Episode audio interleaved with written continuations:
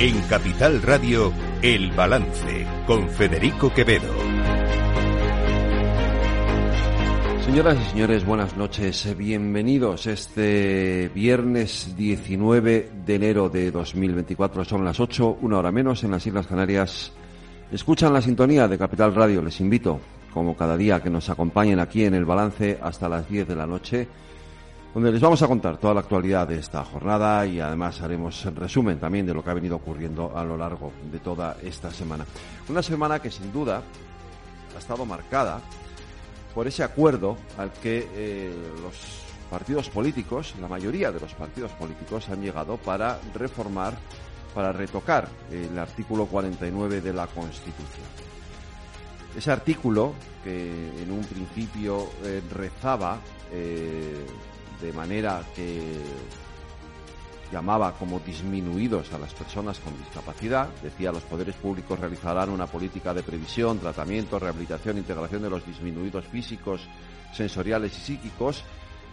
Se ha cambiado por una nueva redacción en el que eh, se elimina esa terminología y se dice que las personas con discapacidad son titulares de los derechos y deberes previstos en este título en condiciones de libertad igualdad real y efectiva sin que pueda producirse discriminación. En fin, no les voy a contar la, no les voy a redactar el, eh, no les voy a leer la nueva redacción entera, pero que se haya producido este acuerdo eh, sin duda es un hecho relevante, es un hecho importante.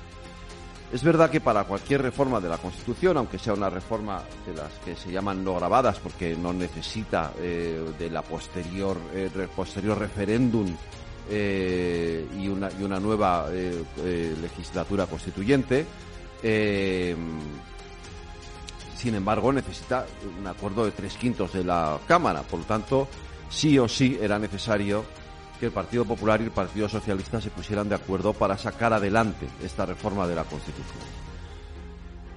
Pero es un hecho, insisto, relevante e importante que haya sido así. Primero porque hacía mucho, años, que el Partido Popular y el Partido Socialista, que los dos principales partidos políticos no se ponían de acuerdo en algo. Y por fin aquí ha ocurrido, y además ha ocurrido en algo importante. ¿Por qué es importante? Pues básicamente porque eh, esta reforma de la Constitución, este cambio en ese artículo 49 afecta a más de 4 millones de personas que se sienten, eh, que se sentían discriminadas o que se sentían incluso ofendidas por la redacción de ese artículo de la Constitución española.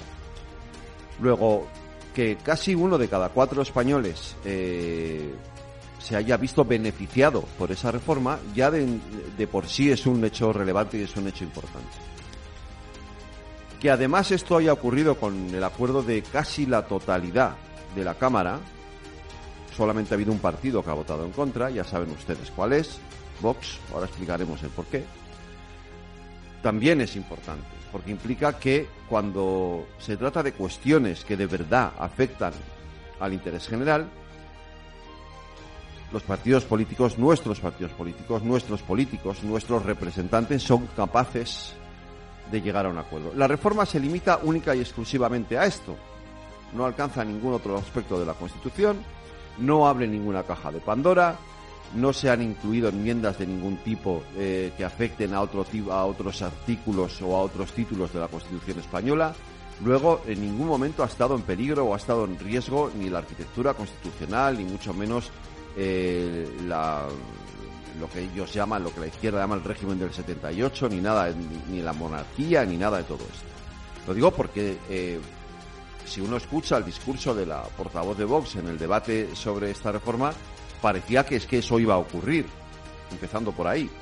Y, esto no es verdad, no ha sido así. Porque además, de hecho, en ese acuerdo al que alcanzaron eh, Pedro Sánchez y Alberto Núñez Feijóo el pasado mes de diciembre, en ese encuentro que tuvieron en el Congreso de los Diputados, uno de los, una de las, digamos, eh, argumentos o de las eh, líneas rojas que pusieron ambos líderes era precisamente ese, que eh, bajo ninguna circunstancia se, se, aprovecharía esta reforma constitucional para incluir ningún otro tipo de aspectos que pudieran afectar a la Constitución española. Más que nada porque, evidentemente, el Partido Popular tenía miedo de que, efectivamente, el independentismo o los propios partidos de la extrema izquierda con los que pacta el Partido Socialista pudieran tener la tentación de aprovechar esta reforma para en fin, para sus propios intereses. Esto no ha ocurrido, esto no ha pasado, es evidente que no ha ocurrido, que no ha pasado y por lo tanto eh, esa reforma va a salir adelante con los votos de todos los partidos políticos menos Vox. La segunda razón por la que Vox vota en contra es porque hay un punto en ese artículo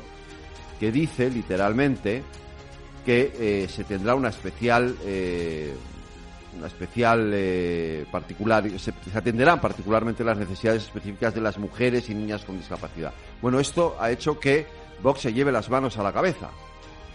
Esto ha hecho que Vox diga mm, ideología woke, ideología de género, en fin, todas estas barbaridades que ellos suelen decir en estos casos. Es un hecho evidente, y hay pruebas palpables y demostrables, que si ya de por sí las personas con discapacidad sufren una cierta discriminación, que además esas personas sean mujeres o niñas, es un agravante.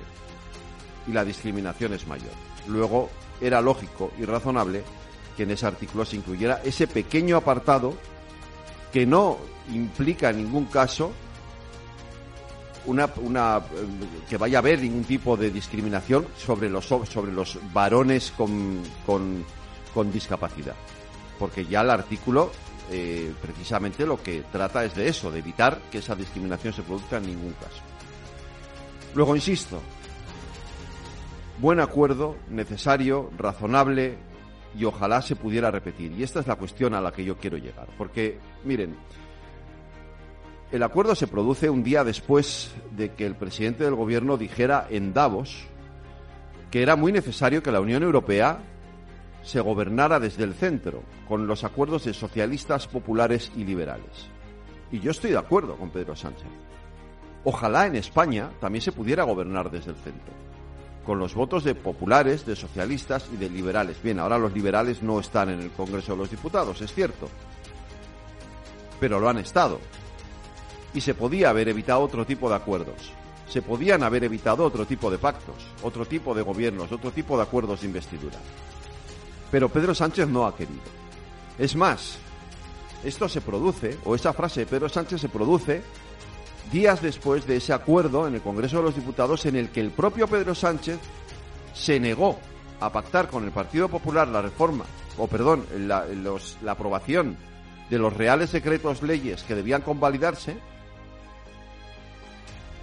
porque prefería pactarlos con Junts per Catalunya, a pesar de que Junts per Catalunya iba a poner para llegar a ese acuerdo unas condiciones mucho más insoportables que las que podía poner el PP. Y esta es la cuestión de fondo. Si aquí no se produce un acuerdo razonable de gobernabilidad entre el Partido Socialista y, los partidos moderados del Congreso, y los partidos moderados de la que, que, que, en fin es lo que lo que la mayoría de los españoles quieren y así lo dice esa encuesta del CIS que también conocimos ayer es porque Pedro Sánchez no quiere es porque quien reivindica los acuerdos en el centro los rechaza en Europa los rechaza en España él no quiere ese acuerdo con el PP su máxima el día de la votación de esos decretos fue no darle una victoria al Partido Popular. Y para él llegar a un acuerdo con el Partido Popular era darle una victoria al Partido Popular. Y ese es el quid de la cuestión. Eso es lo que debe de importarnos. Porque se está rechazando algo que la mayoría de la sociedad española exige. La mayoría de la sociedad española quiere acuerdos entre los dos principales partidos políticos. Y hay asuntos importantes sobre los que debería haber acuerdo. No solamente esta reforma de la Constitución. Debería haber acuerdo en materia de educación. Debería haber más acuerdos en materia de empleo, por ejemplo. Más de los que ya ha habido. Debería de haber acuerdos en la política exterior, que ahora mismo no los hay. Debería de haber acuerdos incluso para poder llevar adelante otra reforma de la Constitución que es necesaria, hay muchos artículos de la Constitución que habría que retocar, no solamente este artículo 49. Debería de haber muchos acuerdos en materia de sostenibilidad, en materia de enfrentar el cambio climático, en materia ahora mismo, por ejemplo, eh, grave la situación de la sequía, debería de haber acuerdos para ver cómo se soluciona esto. Y, fíjense que estamos viendo acuerdos importantes, como lo hemos visto entre Teresa Rivera y, Juanma Moreno en Doñana y la propia Teresa Rivera y ahora el, presidente de Murcia, Juan Fernando López Miras, de cara al, tema de la, de la situación del Mar Menor. Luego es posible entenderse si quieren, pero hay que querer. Y el problema es que Pedro Sánchez no quiere entenderse con Alberto Núñez Feijóo. También es verdad que Feijóo no lo pone fácil, pero bien, quien tiene la sartén por el mango, quien debe de iniciar ese proceso de acercamiento es el presidente del gobierno. Y lo ha podido hacer la semana pasada y no ha querido. Luego, cuando dice eso en Europa, es evidente que nos está mintiendo. Cuando aprueban y pactan un, un, cambio de la Constitución como el que han acordado y pactado, es porque la necesidad le obliga a ello. No porque realmente piense que eso es bueno para España, ni mucho menos bueno para él. Y es una pena, de verdad, que no aprovechemos este escenario para llegar a lo que todo el mundo quiere, que son consensos básicos que harían mucho más gobernable el país y desde luego introducirían un clima de tranquilidad y de serenidad que en estos momentos España lo necesita.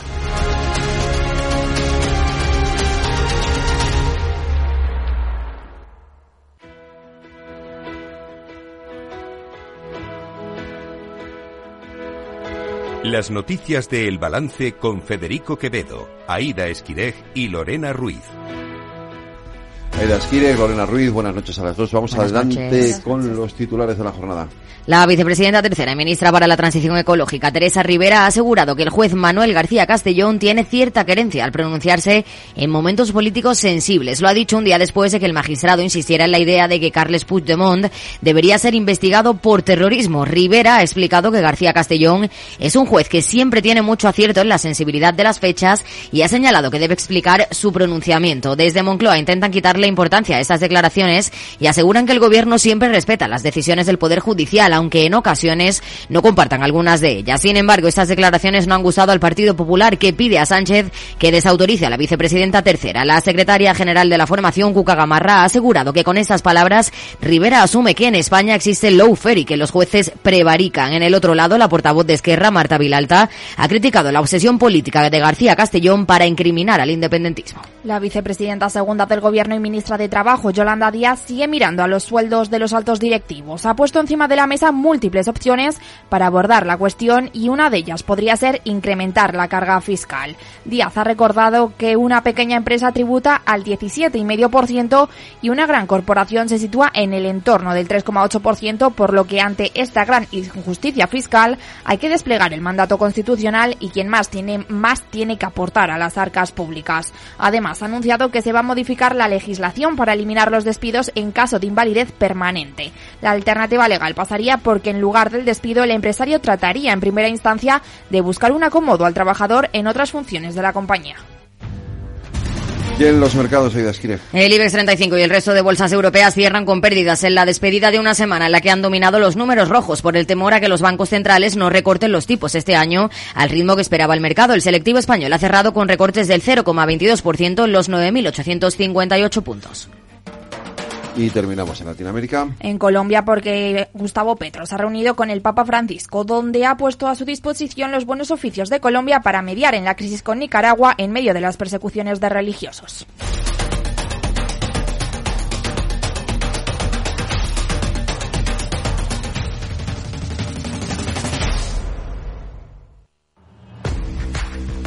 Oye, pensando cómo ahorrar en momentos como este, con los precios por las nubes y todavía no conoces XTB, una nueva forma de invertir pensada para todos. Desde solo 5 euros y cero comisiones hasta 100.000 euros al mes para invertir en acciones y ETFs.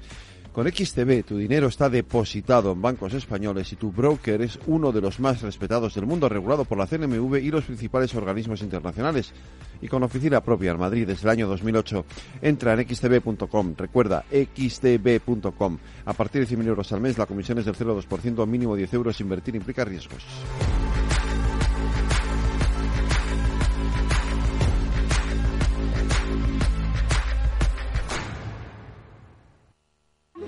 Fascinante, mágico, sorprendente, emocionante. ¿Te apetece descubrir Macao? Fusión de culturas, experiencias auténticas. Deporte, música, patrimonio y vida. Tradición y modernidad, gastronomía, noche y día. Ven y experimenta Macao.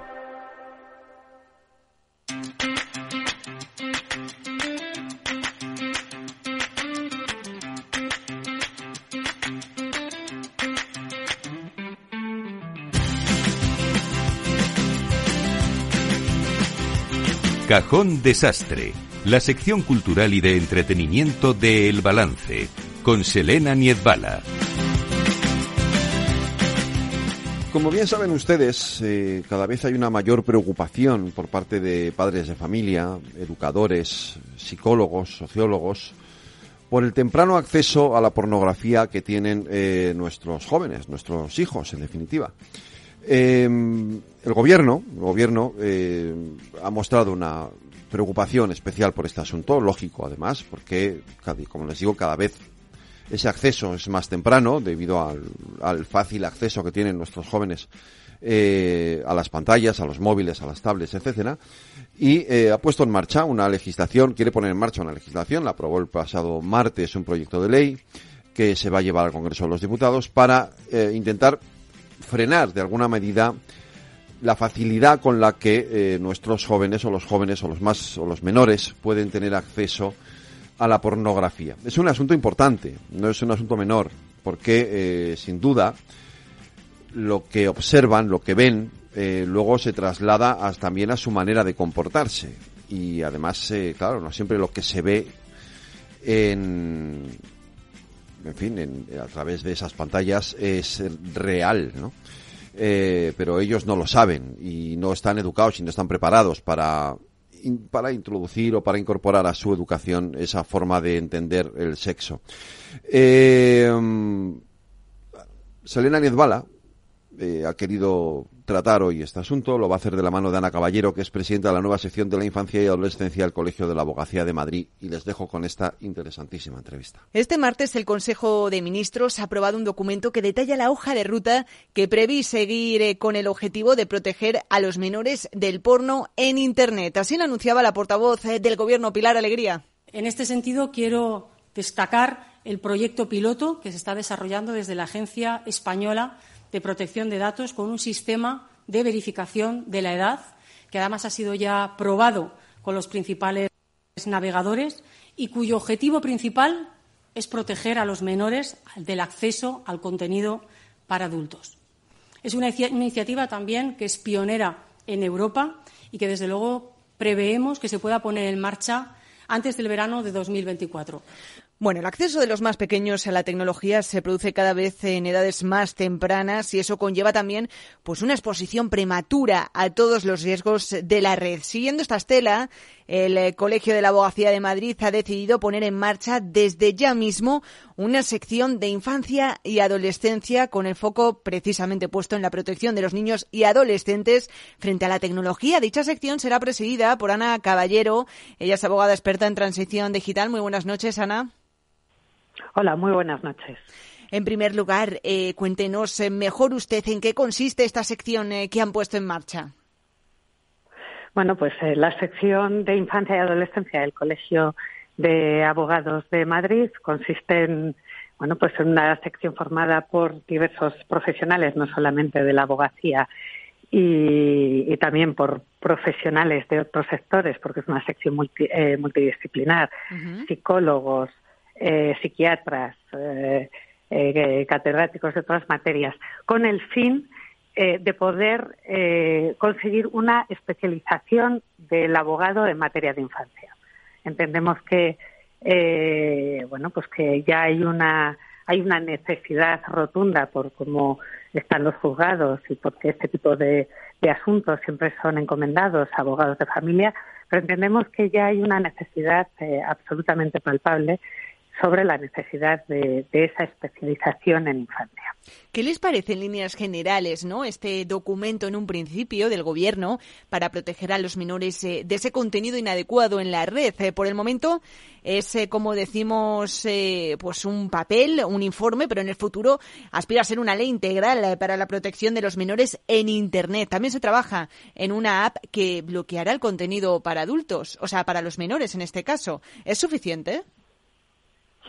Eh, vamos a ver, eh, yo todavía no me he leído el texto, vamos, de hecho la ley no existe todavía, efectivamente lo que hay es una hoja de ruta y yo también he leído titulares de prensa. Yo celebro que a esto se le dé visibilidad, ¿vale? Que por fin el gobierno y el poder legislativo actúe sobre, bueno, eh, sobre esta cuestión de proteger al, al menor en el entorno digital.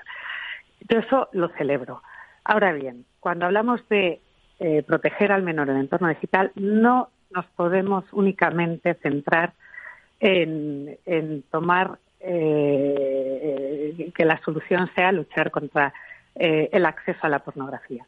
Porque la problemática del menor en el entorno digital es mucho mayor, ¿vale? Y tiene tantas aristas que no se puede buscar una solución satisfactoria simplemente aplicando dos medidas que son ahora las que se están tratando, ¿no? Primero, la lucha contra los contenidos eh, pornográficos y después el tema de la verificación de edad.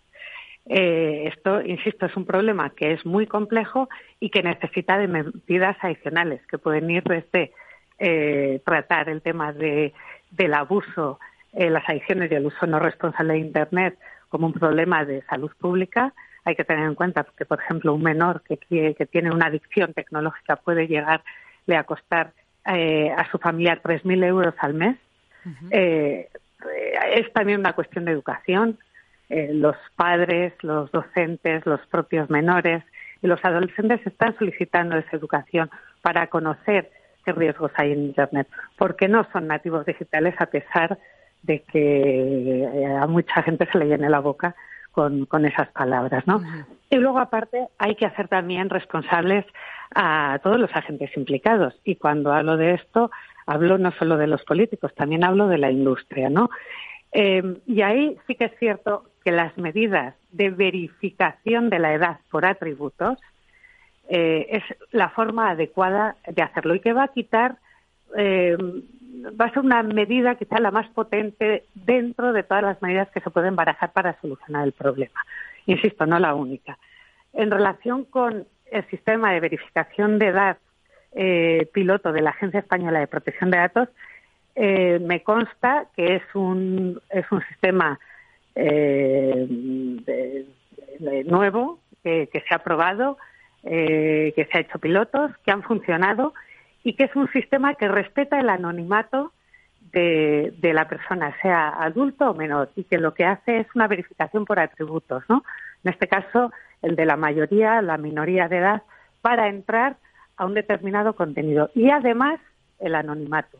Con lo cual, eh, yo creo que sí que es respetuosa con los derechos fundamentales y me da muchísima pena el haber leído muchísimos artículos de periódico en los cuales, bueno, pues eh, esa herramienta eh, se comenta, pues eso, que no sirve, que, que ahora las páginas porno van a tener identidades de de bueno de adultos y bueno desgraciadamente no es así no y yo insisto en que es una buena es una buena acción. Ahora bien insisto es que el entorno del menor no es solo la pornografía. La pornografía evidentemente es un problema muy grande y que lo hemos estado viendo por ejemplo en, en cómo eh, la memoria de fiscalía eh, los delitos sobre eh, la libertad sexual se han visto incrementados en los últimos cinco años un 116%. Y en gran parte eh, parece ser que se debe a que los, los menores y los adolescentes em, piensan que primero tienen acceso al, al porno, que ese porno cada vez es más salvaje y más duro y que además, y este es un dato que a mí me impactó muchísimo cuando lo leí en un informe, es que el 70% eh, de los universitarios creen que el, porno refleja la sexualidad real. ¿no? Entonces, evidentemente, cuando eh, piensan que lo que ven es lo que se debe hacer, ahí se producen muchísimos problemas y muchos riesgos. entre otras cosas, la banalización de las relaciones sexuales, la cosificación eh, de la mujer, mm. eh, sesgos de género. Entonces, sí que efectivamente es un problema que hay que atajar. Es que sin lugar a dudas las cifras, eh, los datos son alarmantes. Eh, según, por ejemplo, Save the Children, la edad media del primer acceso a contenido pornográfico eh, por parte de menores se sitúa en los 12 años, pero es que cerca de un 10% lo tiene antes de los 10 años. Es que estamos hablando de que pues son niños. Entonces, em, hay que ver, ¿no? precisamente comentabas en quién reside esa responsabilidad. ¿Es del gobierno garantizar el buen uso de las tecnologías eh, de los más pequeños, de las tecnológicas, de los padres que dan acceso a esos dispositivos eh, móviles, eh, en, bueno, en consecuencia a la tecnología, a sus hijos? Pues yo creo que de todos, ¿no? Pero en relación con el porno, una de las cosas muy importantes es que el porno busca a los niños. ¿Vale? Hay, hay pop-up que te salen como eh, bueno, pues eh, eh, generándole un interés al menor eh, por ese tipo de contenidos. Hmm. Y, claro, el, el, menor clica y le lleva a determinadas páginas web. ¿Vale? Hay que tener también, y hay que ser conscientes también de que esos datos de Save the Children, una de las cosas que reflejan es que los niños en muchos casos lo que están buscando es conocimientos de ahí la importancia de la educación afectivo-sexual. Porque los niños muchas veces se meten al porno porque quieren conocer, eh, bueno, pues eh, cosas eh, afectivo-sexuales y evidentemente no es el sitio adecuado, ni muchísimo menos, ¿no? Pero eh, por eso lo hacen. Entonces, de eso también tenemos que ser conscientes a la hora de evaluar qué, qué medidas. En cuanto a las responsabilidades de todos, ¿vale? Yo, a mí no me gusta, porque lo escucho mucho, eh, que la responsabilidad únicamente es de los padres, que le compran el teléfono móvil, que no. Vamos a ver, los padres eh, tenemos responsabilidades con nuestros hijos y efectivamente tenemos que educar en el uso responsable. Ahí tenemos ya un primer problema y es que muchísimos de los padres no conocen eh, cuáles son las pautas que se deben de seguir para educar a su hijo en el uso responsable, ¿no? Hay muchos que no saben eh, si es bueno que estén dos horas, mm. una hora a la semana o cinco horas a la semana. En este sentido, la Asociación eh, de Pediatría, Española de Pediatría y Atención Primaria ha, creado una página web que se llama el Plan eh, de Salud Familiar Digital, en el cual ahí los padres pueden introducir los datos de los menores e incluir, y les sale una hoja de ruta sobre cuáles son las recomendaciones basadas en evidencia científica para eh, un uso responsable de Internet. Pero claro, no es solo eso, es que tienen que conocer el contexto también los padres, ¿no? ¿Qué, qué, mm, redes sociales existen? Eh, ¿Cómo se funcionan las redes sociales? Eh, y eso implica eh, pues eso implica dedicarle tiempo, ¿no? Con la vida que llevamos, los problemas de conciliación y todo eso. Es que cuando hablamos también muchas veces eh, de esta especie de bloqueos, ¿no? Eh, ahora mismo con esa aplicación que dice el gobierno que va a poner en marcha, que está probando en varios buscadores de Internet, al final, pues esto no va a afectar solo a páginas de pornografía, por ejemplo. ¿Cómo puede implicar a, ese acceso que tienen los menores a las redes sociales, que son también susceptibles, si lo sabemos, de tener contenido, vamos a decir, inapropiado para menores? Al final, a mí me parece muy curioso, ¿no? Cómo están saliendo muchos altos ejecutivos de grandes eh, tecnológicas internacionales.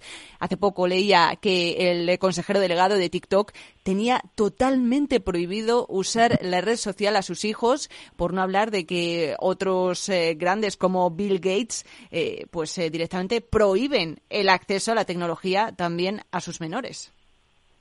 así es, así es, efectivamente, pues esto eh, preocupa muchísimo a los padres y quien tiene conocimiento de las prácticas que, eh, que llevan a cabo, pues eh, toma la decisión de evitar que sus hijos, en la medida de lo posible, eh, pues estén en contacto con. Yo, eh, no, a mí no me gusta ser alarmista. Yo creo que la tecnología es maravillosa y que ha venido a, a quedarse y que aporta muchísimas cosas buenas.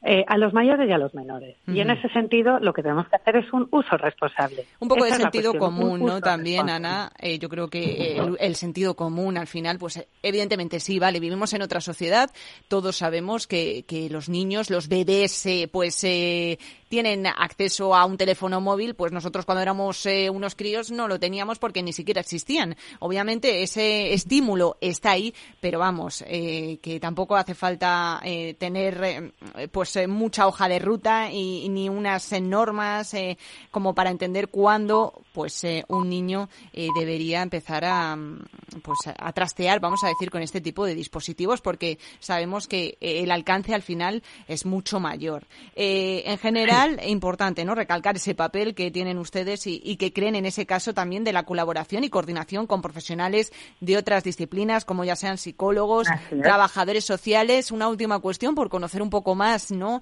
Eh, cómo va a funcionar esta sección de la infancia y la adolescencia que han puesto en marcha, cómo va a ser esa línea y trayectoria de trabajo en, líneas generales eh, que van a llevar a cabo desde esta sección con el Colegio de la Abogacía de Madrid. Pues eh, lo que tenemos previsto y como objetivo principal es la especialidad en infancia y para ello eh, vamos a, hacer cursos de especialización a través de esta, de esta sección como lo han hecho ya el Consejo General de la Abogacía a nivel nacional, pero en este caso, como es para Madrid, lo parametrizaremos para aquí y apoyaremos eh, esos cursos especializados con mesas redondas, talleres, de, de diferente índole. En este sentido, lo que quiero decir es que muchas veces cuando hablamos de, menores, eh, de hecho ahora se ha creado un ministerio ¿no? de infancia y de, y de, mm, y de adolescentes, pero lo que tenemos que ser conscientes es que menores es algo transversal a otras áreas, ¿no? Y en el caso del Colegio de Abogados de Madrid hay otras secciones con las que pensamos colaborar, como son, por ejemplo, la de compliance, las de robótica e inteligencia artificial, eh, la de mediación, la de familia, porque eh, nos damos eh, cuenta de que, bueno, pues que en todas esas materias que he comentado y en muchas más, pues aparece casuística concreta del menor, ¿no? Entonces, lo que pretendemos es buscar en todas esas áreas prácticas esa práctica concreta vinculada al menor. Y, por último, bueno, pues emitir informes, por supuesto, eh, sobre cuestiones que sean eh, novedosas, especialmente en el, en el campo de la tecnología, para lo cual, bueno, pues contamos con un equipo asesor eh, magnífico en el que, bueno, se encuentran catedráticas de Derecho Procesal, de Derecho Civil, pediatras, el Consejo, el Consejo Oficial de Psicólogos de Madrid, sexólogos también y, por supuesto, abogados especializados en otras áreas muy importantes eh, de la infancia, como es la adopción nacional e internacional o como es la violencia eh, entre iguales o, eh, bueno, pues temas muy vinculados a, a tecnología. Una, es un grupo de trabajo específico que lidera Mar España, la directora de la Agencia Española de Protección de Datos. Bueno, pues a ver si entre todos eh, conseguimos garantizar ¿no? esa protección eh, a los menores. Ana Caballero, presidenta de la sección de la infancia y la adolescencia para el Colegio de la Abogacía de Madrid, muchísimas gracias por habernos atendido esta noche en Capital Radio. Muchas gracias. Buenas noches.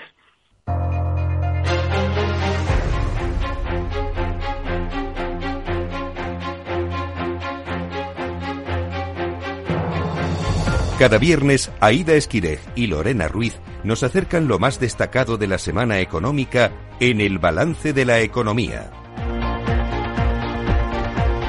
Edas Gireg, Lorena Ruiz, buenas noches a los dos de nuevo. Vamos a contar los titulares de la, de este, económicos de esta semana. La vicepresidenta segunda y ministra de Trabajo, Yolanda Díaz, ha firmado el aumento del salario mínimo del 5% para situarlo en 1.134 euros al mes en 14 pagas este año, con los líderes sindicales de comisiones obreras y UGT, Unai Sordo y Pepe Álvarez. Se trata de un acuerdo en el que no ha participado la patronal COE, que puso el límite del alza en el 4%. Una subida que el gobierno compensará aumentando el mínimo exento en el IRPF para evitar un impacto excesivo en las retenciones. Esta medida se aprobará en el mismo Consejo de Ministros en el que se suba el SMI, lo que Trabajo espera que ocurra antes de que acabe enero. Yolanda Díaz también ha planteado la posibilidad de intervenir los salarios de los directivos de las empresas. Para ello, una de las opciones que baraja es la de incrementar la carga fiscal. España bate récord en 2023 de llegada de turistas, con más de 84 millones de visitantes. Crece el número de turistas que vienen a nuestro país y crece aún más el gasto, llegando a 108.000 millones de euros y superando en casi un 24% el anterior récord de 2019. El sector aéreo también se ha beneficiado de este récord. Llegaron a los aeropuertos de la red de AENA 95 millones de pasajeros internacionales. Y en cuanto al empleo, hoteles, bares y restaurantes han contribuido con 1,66 millones de afiliados en la hostelería. La deuda en el conjunto de las administraciones públicas ha subido 3.344 millones de euros en noviembre respecto al mes anterior, según ha informado el Banco de España. De esta forma, la deuda pública vuelve a ascender tras la caída registrada en octubre. Eso sí, el endeudamiento de las administraciones no supera el máximo histórico que se alcanzó en el mes de septiembre. Y la compraventa de viviendas acentúa su caída en noviembre hasta el 15% y encadena 10 meses en negativo. Sin embargo, crece un 2% con respecto al mes anterior. Según el INE, se han realizado menos de 47.000 operaciones y acumula un descenso en el año del 9,3% tras la subida de los tipos de interés y el encarecimiento de la financiación hipotecaria. La inflación general de la zona euro no volverá a alcanzar el objetivo del 2% hasta la segunda mitad de 2025, a pesar de la revisión a la baja proyectada para este año. Así lo reflejan las últimas actas del Banco Central Europeo. Aunque los miembros expresaron una mayor confianza en que la inflación volvería al objetivo, destacan que no hay lugar para la complacencia. Eso sí, todos los miembros del Banco Central Europeo estuvieron de acuerdo con la propuesta de mantener los tipos de interés oficiales en su nivel actual, al 4,5%. El Parlamento Europeo y el Consejo de la Unión Europea alcanzan un acuerdo para que los vehículos pesados reduzcan sus emisiones de CO2 en un 90% para 2040 respecto a 2019 y para que los autobuses urbanos alcancen ese umbral en 2030 y lleguen a las cero emisiones en 2035. Los camiones y autobuses representan el 25% de las emisiones de gases de efecto invernadero del transporte por carretera de la Unión Europea y tendrán que reducir el CO2 que liberen a la atmósfera en un 45% para 2030 y en un 65% entre 2035 para llegar a una reducción del 90% en 2040. Esta semana ha tenido lugar el foro de Davos. En él, el presidente del gobierno, Pedro Sánchez, ha querido transmitir a las multinacionales extranjeras y a las empresas del IBEX 35 el mensaje de que su ejecutivo trabaja por la estabilidad, la confianza y la consolidación de las reformas impulsadas durante los últimos años. Además, ha destacado que su relación con los empresarios líderes en España es muy positiva y mejor que en el pasado y ha defendido la entrada del Estado en Telefónica para reforzar, dice, la ciberseguridad. Sánchez también ha pedido a los empresarios presentes en Davos que eleven el poder adquisitivo de los trabajadores, aunque ha querido insistir en que el gobierno de España es aliado de los empresarios. Y desde, desde allí el ministro de Economía, Carlos Cuerpo, ha asegurado que el gobierno analiza la entrada de BlackRock en el capital de Naturgy tras la adquisición del fondo estadounidense GIP, que posee una participación del 20% en la energética española, antes de analizar si es preciso poner en marcha mecanismos para protegerla. La Comisión Nacional del Mercado de Valores ha solicitado información adicional a Scranton Enterprises, el segundo mayor accionista de Grifols, que posee el 8,67% de su capital social, según ha adelantado Bloomberg. La CNMV ha pedido que Scranton facilite detalles de sus accionistas, cuentas y negocios y que la información sea enviada tan pronto como el viernes. Las empresas españolas prevén un empeoramiento de la situación económica durante este ejercicio, aunque el impacto en el mercado laboral será limitado. Hoy en el balance de la economía nos detenemos en los retos de los recursos humanos para este 2024.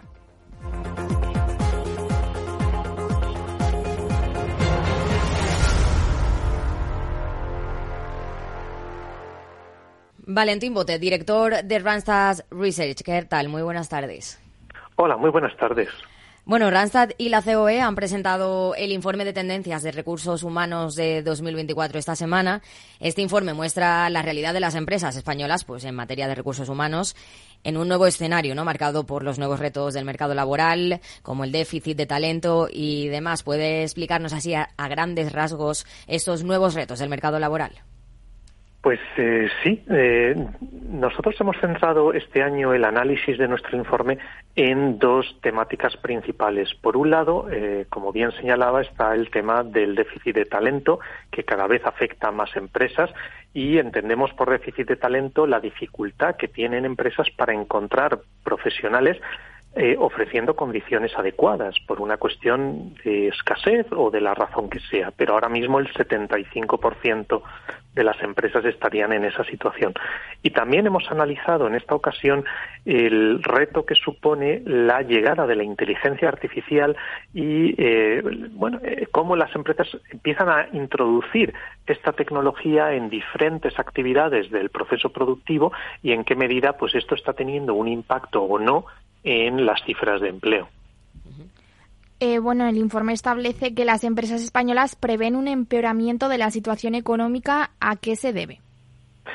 Pues efectivamente, el, casi el 80% de las empresas está anticipando que este año 2024 va a reflejar un empeoramiento de las condiciones económicas eh, tanto ah, en un plano internacional como nacional. Aquí hay razones de todo tipo. Por un lado tenemos eh, pues un contexto internacional eh, pues muy complicado, con conflictos bélicos, con todavía problemas de energía, energía, con un precio elevado, con cadenas de suministro pues que pueden estar comprometidas en la medida que Asia todavía mm, pues no estamos en una situación prepandemia en este sentido.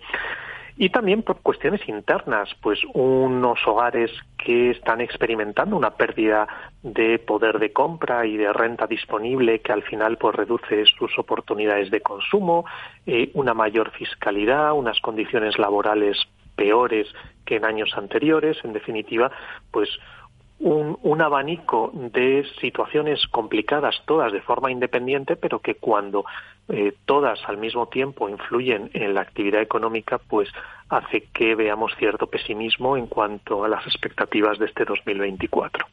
¿Y prevén ante toda esta situación reducir la plantilla? Pues algunas empresas eh, llegan a ese extremo. De hecho, pues eh, nos encontramos con que el 19% de las empresas estarían pensando que en este año 2024 se verán obligadas a dar ese paso. Es cierto que esa cifra se mantiene equilibrada porque hay un 20% que claramente cree que podrá aumentar plantilla, mientras que el grueso, 6 de cada 10, creen que estarán en una situación de cierta estabilidad, pero ya el hecho de que haya un 20% de empresas que crean que directamente se van a ver en la situación de reducir plantilla, pues habla de la gravedad de esas peores expectativas en este año 24. Y bueno, ¿qué van a hacer las empresas para intentar hacer frente a este empeoramiento de la situación económica? Pues no, pues están adoptando distintos, eh, distintas estrategias de cambio organizativo. Eh, se está apostando todavía con mayor intensidad que en años anteriores por la digitalización y la innovación tecnológica como una manera de ser más competitivas y poder seguir eh, ofreciendo pues sus productos y servicios en, en unas condiciones atractivas pero también las empresas están planteándose cambios de distinta naturaleza eh, que vayan dirigidos bien a reducir gastos o bien a aumentar rendimiento, es decir, en definitiva, pues medidas de mejora de la eficiencia en el funcionamiento de sus actividades y mm, como una forma, mm, tanto la digitalización como estas medidas de eficiencia, pues que buscan afrontar esos retos que parece que el año va a imponernos tanto desde fuera como internamente. Ha hablado al principio de que enfocaban ese estudio ¿no? en, en, dos líneas, el, el, talento y el déficit de talento en concreto, y la inteligencia artificial. Vamos primero con el déficit de talento. ¿Cuáles son las causas de, de este problema? ¿no? Bien, pues eh, nos encontramos con que un 75% de las empresas está experimentando el problema de déficit de talento, lo que nos indica que eh, prácticamente todas se ven afectadas y por lo tanto las causas pues eh, pueden ser muy muy diversas. Pero nos encontramos por ejemplo con que en muchos casos eh, los profesionales que puede haber en el mercado eh, son buenos profesionales, pero su volumen, su, el número de ellos eh, no es suficiente y por lo tanto, pues las empresas se ven obligadas a competir unas con otras por captar ese talento escaso. En ocasiones nos encontramos con que hay retos desde el punto de vista sectorial, hay sectores que son menos atractivos que otros y cuesta atraer los profesionales a ese sector, incluso ofreciendo pues buenas eh, remuneraciones. Mm, en un contexto complicado donde las empresas pues a lo mejor todavía les cuesta arrancar pues eh, cuesta a veces ofrecer oportunidades de carrera y esto es algo muy valorado por los profesionales. Eh, hay que hacer un gran esfuerzo para eh, conseguir atraer un profesional si no se le ofrece pues una estabilidad y una oportunidad de desarrollar carrera y esto es algo en lo que también las empresas están trabajando.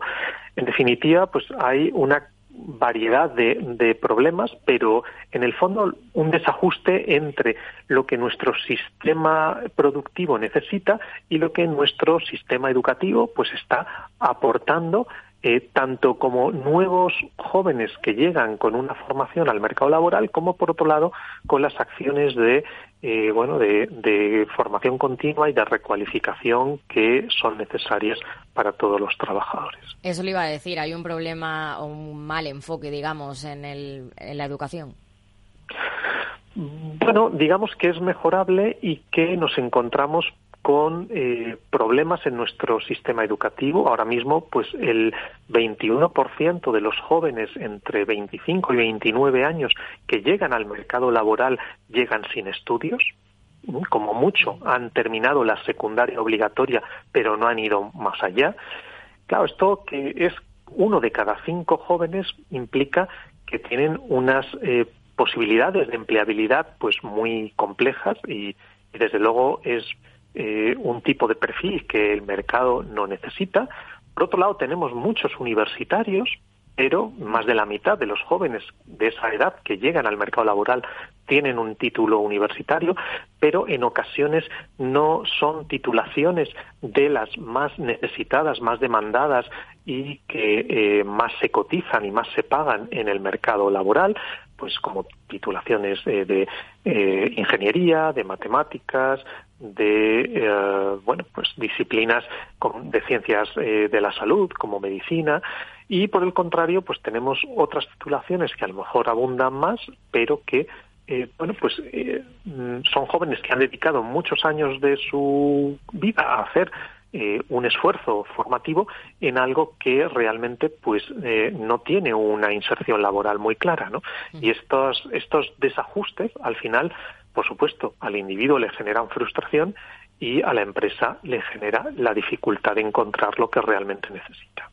¿Y cuál podría ser la solución? Bueno, pues la solución, desde luego, eh, necesitará de muchos eh, vectores de acción distintos, pero desde luego uno es importante es reorientar esta información que llega a los jóvenes en el momento que toman sus decisiones sobre qué estudiar para que sepan, eh, que conozcan eh, qué es lo que eh, más se mm, necesita, lo que más se remunera, lo que ofrece mejores oportunidades de estabilidad laboral y de desarrollar una carrera y que tomen su decisión combinando lo que realmente les gusta con también esta información de mercado que es eh, un factor importante.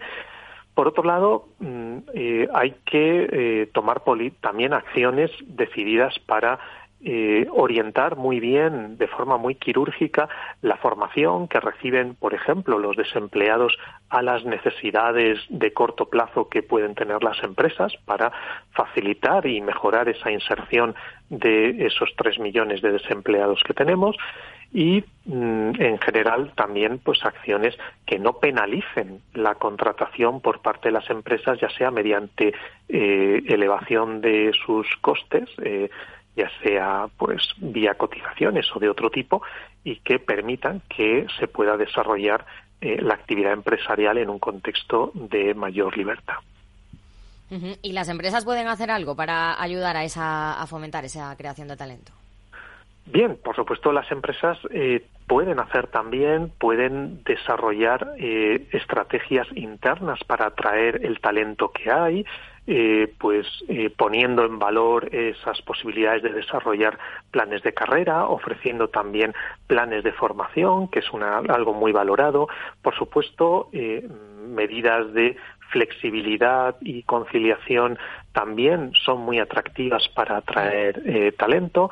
en definitiva, por supuesto que se puede, desde el punto de vista empresarial, hacer muchas cosas para que el talento que hay vaya con una empresa en concreto.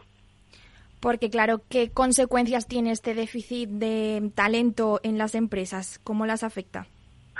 Bueno, el, problema es eh, bastante serio porque el déficit de talento eh, termina teniendo efectos negativos en, de muchas maneras. Termina, eh, bueno, supone prestar un peor servicio a los clientes muchas veces o ni siquiera poderlo prestar, genera problemas de, de mm, productividad, eh, problemas competitivos, eh, dificultad para desarrollar planes de inversión que requieran ese talento eh, y, y, también problemas de sobrecoste. En definitiva, pues son problemas tanto más coyunturales como más estructurales, pero las empresas que experimentan el déficit de talento, pues pues tienen varias dimensiones donde les está afectando a su competitividad, a los resultados financieros y a la eh, capacidad, en definitiva, de satisfacer al cliente.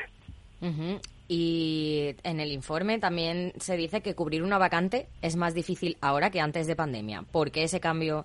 ¿Por qué ha supuesto la pandemia ese cambio? Bien, cuando nosotros medimos este mismo fenómeno con la misma metodología en 2019, eh, no salía que el 55% de las empresas que estaba contratando estaba experimentando esas dificultades genuinas. Ahora hemos eh, cuatro años después, en 2023, ha aumentado 20 puntos porcentuales, ya son el 75% las empresas que experimentan este problema. Eh, mm, en algunos casos se debe a que las necesidades del talento se han intensificado y no hay profesionales en el mercado.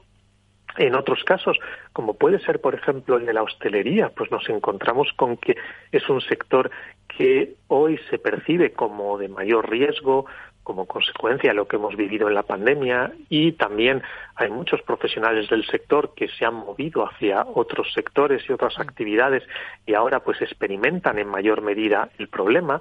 Luego hay perfiles profesionales que antes de la pandemia eran escasos y hoy lo siguen siendo, pues perfiles STEM de ciencia y tecnología, matemáticas, informáticos, ingenieros, bueno, son perfiles que siguen escaseando en el mercado y, la situación no parece que vaya mejorando.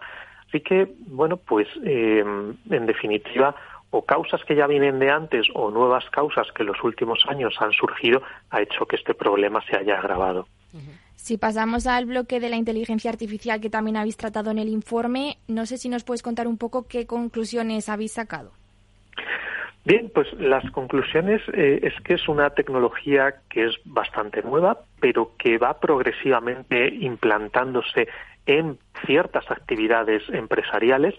Las actividades donde hemos visto un mayor nivel de utilización de estas tecnologías, pues están en el terreno de optimización de tareas administrativas, de análisis de datos, de automatización de procesos productivos y también en servicios de atención al cliente mm, y, asistentes virtuales. Son las funciones donde hemos visto una mayor eh, implantación en este contexto inicial. Una cuestión que nos interesaba mucho conocer es eh, si ya en este corto periodo de tiempo en el que están eh, empezando a utilizarse esta tecnología en empresas, se está produciendo un efecto en el empleo, porque hay mucho miedo, mucha inquietud sobre si esto va a destruir empleo y va a ser una destrucción masiva o no. Bueno, pues hay estudios internacionales que apuntaban que, que todavía es algo incipiente y que no se ven efectos significativos en el empleo. Nosotros queríamos contrastar si en España esto era así. Y lo que hemos podido ver, eh, por lo que nos han contestado los cientos de empresas que han participado en el estudio, es que sí, que de momento el 90% de las empresas dice que no ha tenido un efecto significativo en el número de trabajadores la llegada de esta tecnología. Un 8%, poquito, pero un 8% nos dice que ha aumentado el empleo como consecuencia directa del uso de esta tecnología por cuestiones de complementariedad y cómo ha servido para ganar eficiencia y solo un 2% nos ha manifestado que ha habido una pérdida de empleo directa asociada a la introducción de esta tecnología. Pero, eh, eh, desde luego, eh, tanto nosotros como en los estudios internacionales de esta materia pensamos que estamos en un momento muy incipiente y que la cuestión será qué va a pasar en cinco años, qué va a pasar en diez años. Ese será el escenario realmente relevante para poder medir esta cuestión. Desde luego, en un esta cuestión positiva sí que se ha manifestado pues como un 30% de las empresas que, que ven a futuro que esta tecnología puede ayudar a paliar, aunque solo sea de forma parcial, a, a algún problema que tenemos en el mercado laboral, como puede ser el tema del reemplazo generacional, hay trabajadores que se nos jubilan, no encontramos en el mercado gente joven que pueda sustituirles y la tecnología a lo mejor tiene ahí algo que decir, bueno, pues ven que puede tener potencial para solucionar algún problema como este. ¿Y la productividad que está ahí ahora muy a la orden del día? Por supuesto, porque al final si eh, las empresas no son competitivas, pues eh, a medio plazo pierden el negocio y desaparecen y tenemos el máximo interés pues la sociedad y la propia empresa en primera persona en seguir siendo competitiva y para ello necesitan trabajadores más productivos y esta tecnología puede complementar en muchos casos las funciones que realizan y ayudarles a mejorar esa productividad. Y esta semana, mm, si le parece, hablamos de actualidad un poco ah, para terminar se ha firmado la subida de un 5% del salario mínimo interprofesional.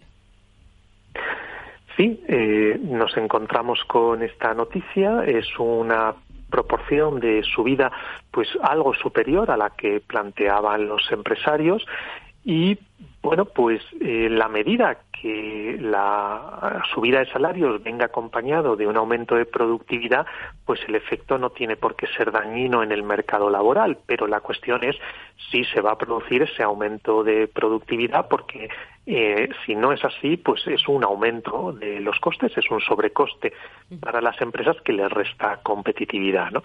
En definitiva, pues eh, es algo que habrá que ir viendo si si los trabajadores responden a esa mayor eh, remuneración eh, y, entonces pues el efecto pues mm, pasa desapercibido o no.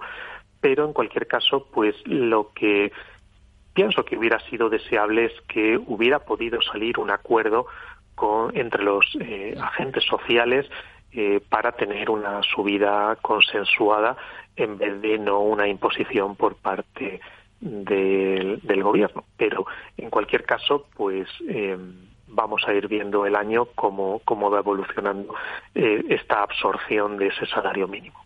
Yolanda Díaz también ha anunciado que en breves van a empezar a reunirse para tratar el tema de la reducción de la jornada laboral. Bien, pues si combinamos un aumento del salario mínimo y una reducción de jornada, es complejo explicar cómo de ahí va a salir una mejora de la productividad. Pero en cualquier caso, pues mm, pienso que será muy interesante ver cuáles son los debates que se generan en los participantes sobre esta cuestión, agentes sociales y, y administración, y vamos a ver qué acuerdan finalmente. Pues Valentín, Valentín Bote, director de Randstad Research, muchas gracias por atender la llamada del balance de la economía de Capital Radio. Un placer, como siempre. ¿Quieres cobrar por operar con tu dinero? Con DarwinX es posible y funciona así. Operas un universo de más de 1.500 instrumentos financieros en condiciones competitivas, con nuestro broker o a través de Interactive Brokers. Y aquí viene lo bueno. Mientras operas, construyes tu track record para nuestra gestora que te paga por tu éxito. Llevamos más de 10 años impulsando el talento. Hemos atraído más de 95 millones de dólares de capital inversor y pagamos a nuestros mejores traders cientos de miles de euros al año en comisiones de éxito. Darwinex, donde no pagas de más y cuanto mejor operas, más cobras. ¿A qué esperas? Tu capital está en riesgo. El rendimiento pasado no es una indicación de resultados futuros. Datos actualizados en agosto de 2023. Capital Radio.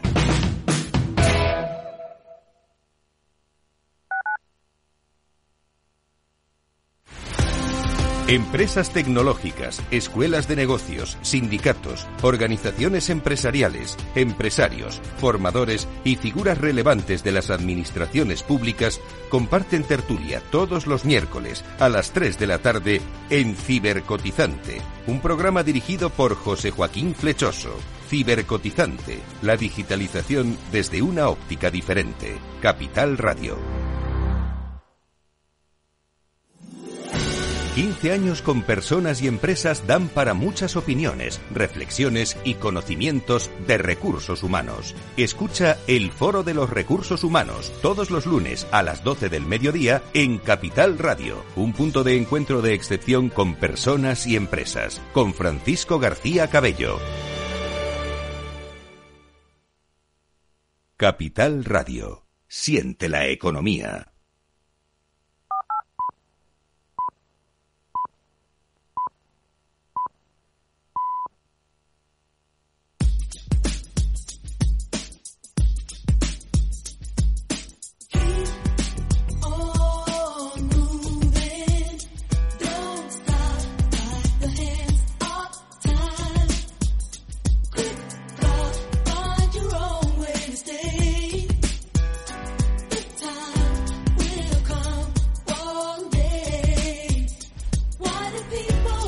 Las nueve de la noche, una hora menos en las Islas Canarias, en la sintonía de Capital Radio, llega nuestro tiempo de análisis, de tertulia, de reflexión. Aida Esquires, Lorena Ruiz. Eh, ¿Esto qué es? Es Caron Wheeler. Hombre, Caron Wheeler. Que hoy cumple 61 añitos. No está nada mal. Así que nada, felicidades. Pues con la música de Caron Wheeler y... ¿Cómo se llama el grupo? Eh, uf, Soul, Soul. ¿Qué te gusta? Dilo tú. Con la música de Caron Wheeler y la Soul is Soul. Soul eh, to Soul, ¿no? Soul to Soul, sí. Digo soul yo. Soul. Eh, vamos a contar los temas de la tertulia. Venga. Buenas noches, tertulianos. Por fin es viernes. ¡Ya llegó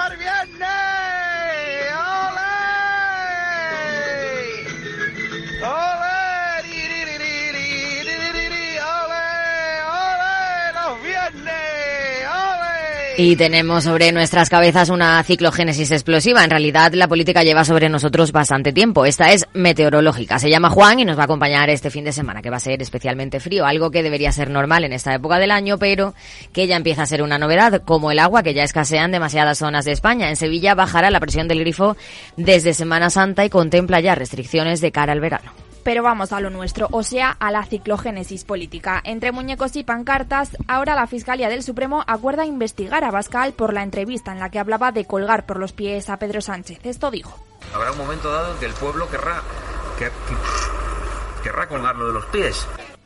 Un movimiento del Ministerio Público que no significa que vaya a presentarse denuncia. Y ya que estamos con Vox, finalmente votó en contra del cambio constitucional que sustituye la palabra disminuidos por la de personas con discapacidad. Fue el único que votó en contra. Lo importante es que ha llegado por fin un gran acuerdo en el que se ha dejado de lado la polarización. Precisamente una nueva encuesta del CIS revela lo obvio, que los españoles estamos hartos de crispación y reclamamos grandes pactos al PSOE y PP. Lo pide el 89,8%. Si es que luego sales a la calle a preguntar y pasan cosas como esta. A mí no me va a hacer preguntas ninguna que me va a dar un ataque. ¡Sacarse delante de mí! A mí no me va a hacer preguntas ninguna que me va a dar un ataque. ¡Sacarse delante de mí! Y más terrorismo mezclado con la amnistía. El juez García Castellón ve más indicios de este delito en el caso Tsunami por una manifestación no comunicada en jornada de reflexión. Lo dice en su nuevo autocrítico con la Fiscalía por calificar los hechos de desórdenes públicos. La vicepresidenta tercera del Gobierno, Teresa Rivera, ha dicho esto. Hay algunas eh, personas que ostentan esa representación institucional del Poder Judicial que tienen cierta querencia por pronunciarse siempre en una misma dirección y en un momento particularmente oportuno. Yo sería muy cauta con respecto a la manera en la que se está pronunciando este, este juez que, como digo, nos tiene mm, bueno, pues, eh, acostumbrados a que, a, que siempre se incline en esta, en esta misma dirección que evidentemente eh, tiene mm, pues, una implicación política Y este fin de semana hay convención del PSOE en La Coruña. Por cierto, convención de convencidos. Lo digo porque Sánchez está conformando un partido a su medida, eliminando cualquier rastro de discrepancia interna. Por supuesto, va a avalar la amnistía y, según parece, a proponer una ley contra el racismo en esta legislatura. Curioso que se anuncie en una semana en la que el PSOE ha cargado contra Díaz Ayuso calificándola de racista por desvelar que había denuncias de acoso sexual entre un grupo de inmigrantes llegados a Alcalá de Henares desde Canarias. Esto dijo la presidenta de la Comunidad de Madrid.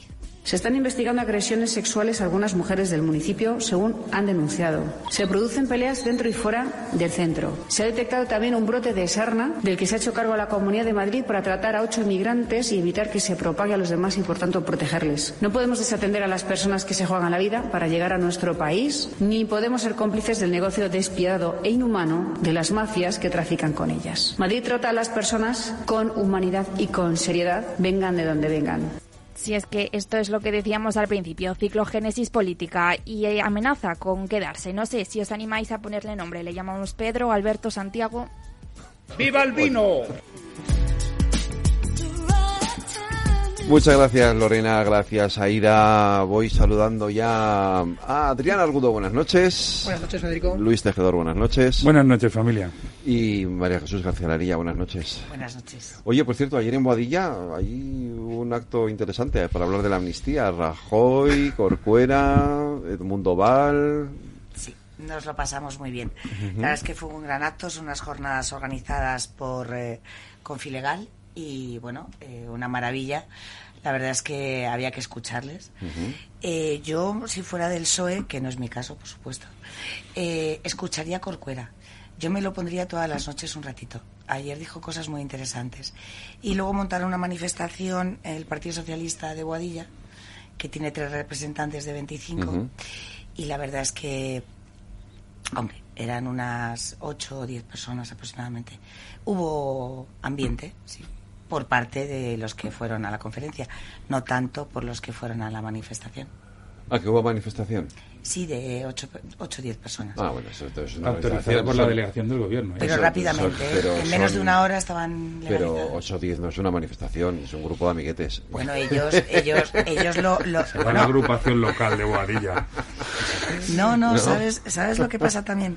Que montaron mucho Ruido. ruido y no sabemos exactamente si iban contra la amnistía, a favor de la amnistía o solo hablaban de Rajoy. No hablaron de Corcuera ni de Mundo del Val. Y bueno, pues ya te digo, la verdad es que el alcalde hoy en el Pleno les ha invitado a que vengan a todas las jornadas. Nos da mucho ambiente y mucha publicidad. Lo cual agradecemos. Pues eh, la verdad es que, en fin, bueno, de- pero luego del- del- de, lo que dijeron, ¿qué destacamos? A ver. Pues mira, eh, tenemos que destacar que dijeron cosas, la verdad, bastante razonables. Rajoy estuvo soberbio, pero sobre todo Corcuera estuvo muy incisivo en, en renegar de todo lo que es el socialismo actual.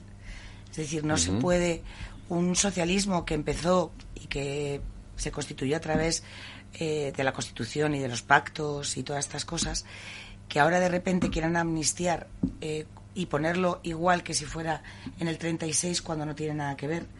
Ahí estuvo muy incisivo. También se estuvo hablando mucho del tema de los letrados de la Comisión de Justicia. Eh, el Mundo del Val dijo también que eh, bueno que se iba a presentar un partido eh, para las europeas. Esto tiene su aquel. Hizo un mitin político bastante gracioso. Bueno, pues, está en su papel. Por eso, por eso cada uno. Y bueno, pues la verdad es que se habló de, de la preocupación en general que tienen los españoles de bien y los que no también, los españoles en general, de lo que nos viene. Y la verdad es que lo que nos viene va a ser muy complicado. Esa fue la conclusión y que además yo creo que o lo para eh, el Constitucional o, o lo paramos entre todos o esto tiene unas vistas muy malas. Adrián, A mí me gustaría, por aclarar una duda y un concepto, porque no me ha quedado muy claro, ¿qué es un español de bien?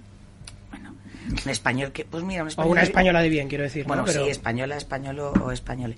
Vamos a ver, una persona de bien es alguien que cree en las leyes, que cree en la normativa, que cree en la Constitución, que cree en lo que o sea, nos que hemos se, puesto todos que los si se españoles. difiere con alguna ley o con No, hombre, no, una de no. constitución ya no es un español de bien. No, por Dios, no. La verdad es que... Es que yo no te lo pregunto, no, pero te lo pregunto porque es un término, es un concepto muy arraigado, muy muy priming de la derecha y es como a mí a- no sé, me llama mucho la atención, ¿no? Hombre, a De mí los un españoles de español mal me parecería un insulto, un español de bien Claro, o no sea, me parece que no nada quiere decir malo. que tiene que ser el que lleve una pulsera en la muñeca con una Pues bandera. ni mucho menos. Eso Aquí somos a- muy abiertos, muy aclarado. liberales. Yo, pero bueno, también es verdad que tampoco me parece bien un español que vaya contra todo lo que los propios españoles nos hemos dado en la Constitución, nos hemos dado en la democracia y que ahora todo valga, es decir, que ahora se pueda... Pero eso es otra cosa. Bien, pues a eso me refiero. Perdona si ha sido un. Ah, no, no, si yo simplemente quería aclarar Ah, el concepto, porque no, me llama no, mucho no. la atención cuando usamos esta expresión, o lo usa gran parte de, del arqueotipo, ¿no? De la derecha español de bien o tal, o no sé qué. Bueno, también es verdad que, que parece que todo lo que se dice del lado de- del Partido Popular parece que está todo en cuestión y las barbaridades que dice el Partido Socialista, ya no te digo Bildu, Izquierda Unida, bueno, si es que existe más. Madrid, si es que existe más Madrid y todos esos, todo pasa, ¿no? Todo vale y todo se Ah, no, hace. yo me cuestiono siempre todo, como en el papel del, del periodista, evidentemente, pero Eh, es lo que eso, toca. eso es lo que nos toca. La verdad, Federico. Luis. Pues mira, justo con esto último que estáis comentando de la cuestión de los periodistas, veía que muchas de las cosas que, que, que nos han introducido eh, nuestras compañeras en, en la presentación de la tertulia tiene que ver mucho con la función de los medios de comunicación. ¿no? Eh, a mí me, me parecía hoy esperpéntico ver las noticias en televisión de las tres, eh, ver a una vicepresidenta meterse con un juez y que mm, tres segundos después sale el gobierno en tromba a, a matizar y a decir que, eh, con lo- que ellos respetan el Poder Judicial y no ha dimitido, ¿no? O sea, eso en cualquier democracia moderna, es, esa metedura de pata costaría el puesto a cualquiera, ¿eh? O sea, no, no le pongo color político ni, ni sencillamente el interferir cómo ha, de- cómo ha definido que un juez que estaba diciendo eso con la gente del, del proceso y al mismo tiempo estaba eh, enjuiciando a dos altos cargos de un gobierno de Rajoy. O sea, el mismo día, la misma hora y el mismo momento. Entonces dices, a ver chica, háztelo mirar. Y sobre todo mm, desestabilizas más la situación en la que estamos, ¿no?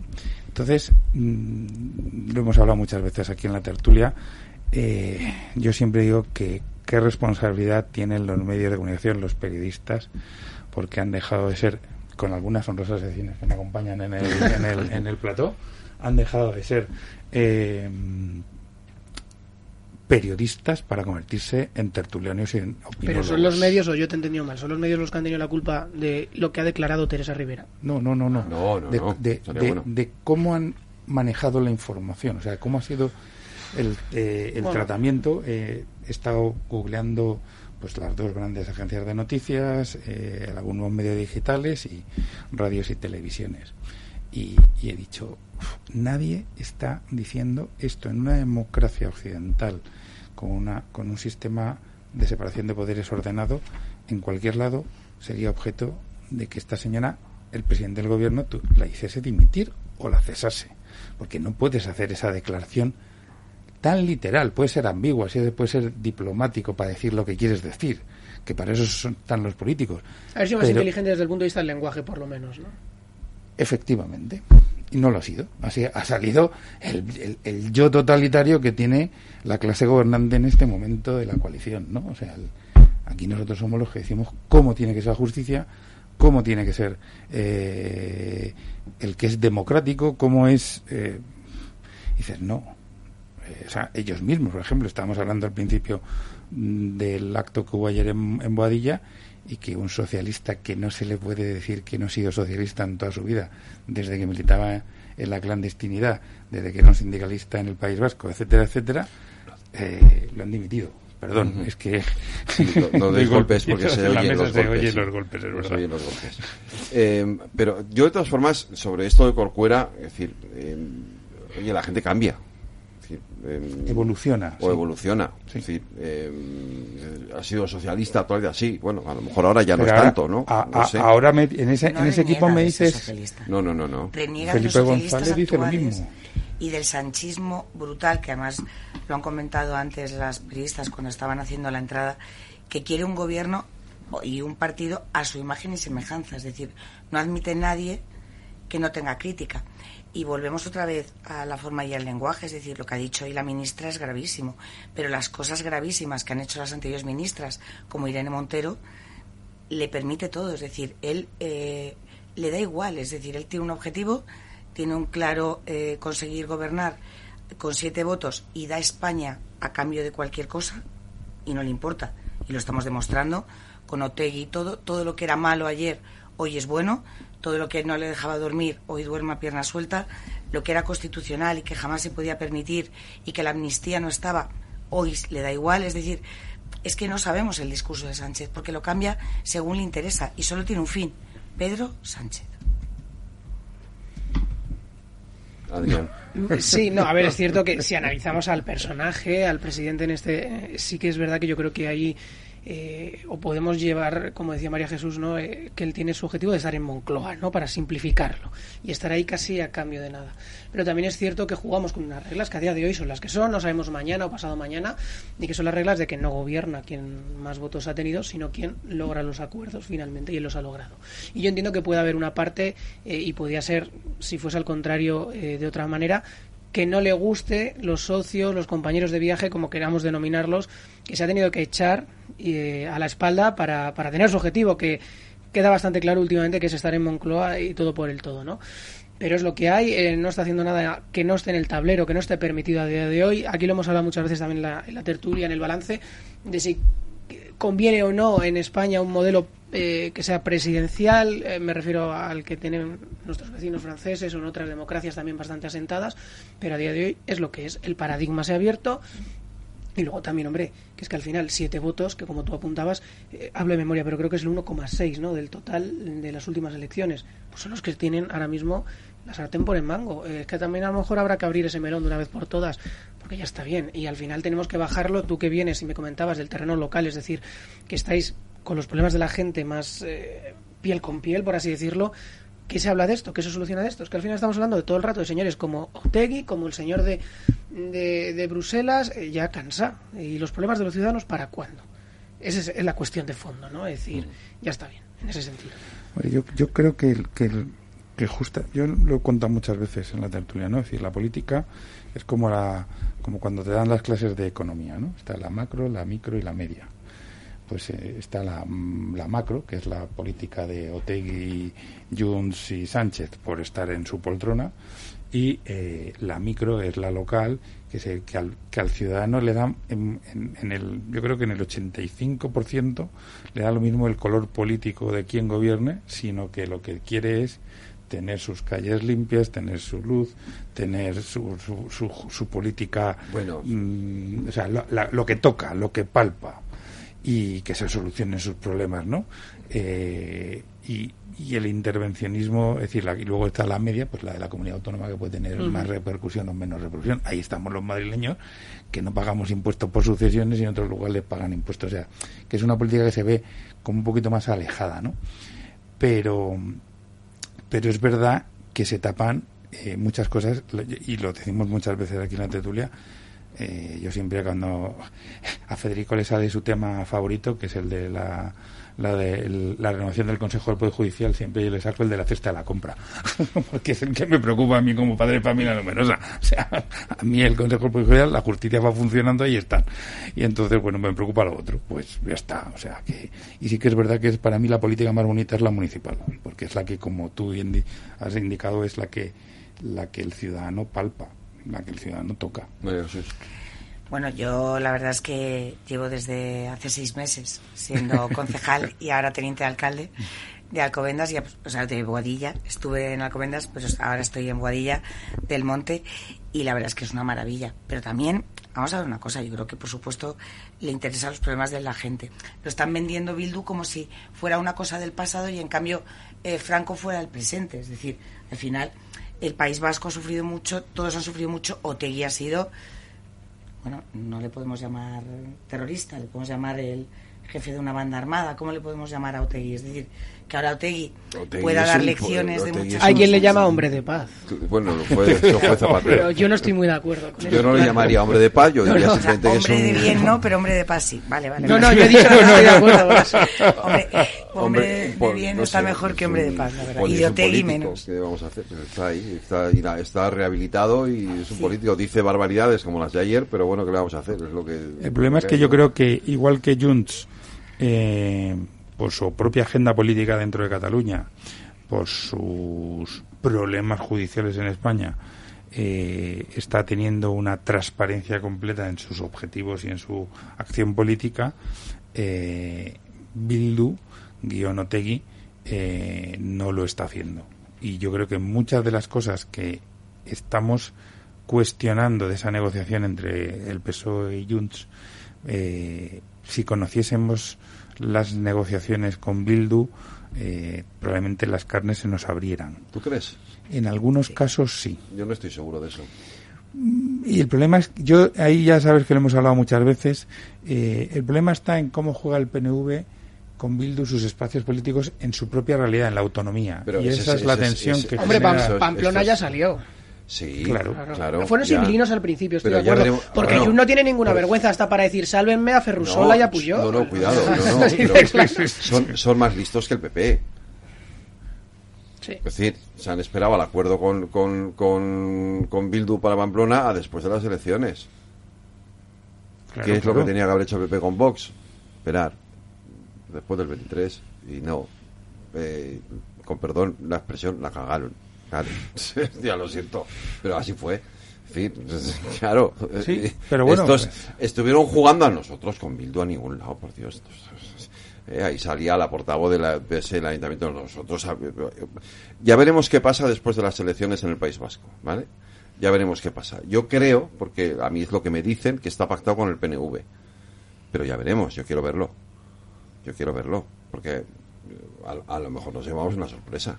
A ver, yo creo que, que en España en estos momentos, yo creo mucho en nuestro sistema electoral. Es decir, que es muy difícil manipular el sistema electoral. Y esto Sí, que tú no, acabas sí, de comentar eh, tiene una dificultad, y es que hay que manipular a los votantes, propiamente al señor que mete el papel en la urna. O sea, tú puedes pactar con el PNV, gobernar el País Vasco Sí. Y, y no sumar los votos necesarios para gobernar el País Vasco. Pero tú te crees, pero eh, eh, nos salimos del tema, pero tú te crees, no, pero tú te crees que si hay una posibilidad, una posibilidad de evitar un gobierno de Bildu, ¿vale?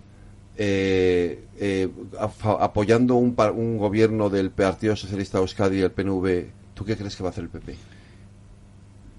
Pues mira, probablemente tenga, tenga haga lo mismo que hizo la Lo vez. lógico y lo razonable que es Claro. evitar un, un acuerdo de Bildu, claro, pero, hombre. pero el problema está en que el PSOE está atado, Claro, está no atado a otra. Bildu y al PNV en el Congreso. Es que es que la aritmética. Pero también está atado al PNV. Y te sí. recuerdo que cinco escaños te tumban un Real Decreto Ley. Sí, sí, sí, sí. Bueno, pues ya está. Y, y van a seguir Vale, tumbándolo. pues entonces el problema el a mí me da la, me da la sensación, ¿eh? y es- esto es pura, pero me da la sensación de que lo tiene atado con el PNV, de que Pedro Sánchez lo tiene atado esto con el PNV y lo tiene atado con Bildu también. O sea, que Bildu sabe que salvo Que que, le va a costar el País Vasco. sí, que, el- que el País Vasco no lo va a tener, ¿vale? De otras cosas, a ver, es que eh, si el si, si el Por PS eso ha si cambiado el- el ayuntamiento de Pamplona. si el PS, claro, si el Partido Socialista Euskadi le entrega al País Vasco a, a Bildu, uf, eh, uf, es que la lectura de eso es muy complicada, ¿eh? Estamos leyendo todos los Claro, días no, no, no, cosas sí, por- similares. no, no, no, Pero que ya hay por eso, lecturas, a ver, ya hay que- lecturas previas muy que complicadas. por eso te digo, por eso te digo que, que quiero ver qué es lo que pasa, que es decir, yo pienso que ser que, Yo que- no he puesto una cena no, en no, las yo no, no, no, no, no, no, no, no, yo tampoco, yo tampoco me apostaría a una cena. Que quiero creer que no, pero tampoco me apostaría a una cena. O sea, yo veo a, a- a- ¿cómo se llama el, el secretario general del PS del Partido Socialista de Euskadi? Este, Ya a- me lo he perdido. eh, Ya hay al tantos nuevo. cambios. Este ha salido 80 veces diciendo que él no va. Digo, Sí, sí, o sea, sí, yo. Me, me- me lo veo dimitiendo esa noche, es decir, porque Eso- alguien, porque estoy de alguien- acuerdo contigo. Porque alguien desde Madrid le diga, no, majo, ahora di que vas a pactar con, porque- y, y entonces diga el tío, no, yo me he comprometido y dimito, porque. Bueno, yo creo que no porque- dimitiría porque haría lo mismo que ha hecho Pedro Sánchez. no, pero es decir, pero, decir eh, una no, cosa todos, y absolutamente no, lo no- no todos son Pedro Sánchez, ¿eh? tampoco digamos, eh, porque menos mal que solo hay uno. que- Menos, porque- menos mal. Pero, eh, claro.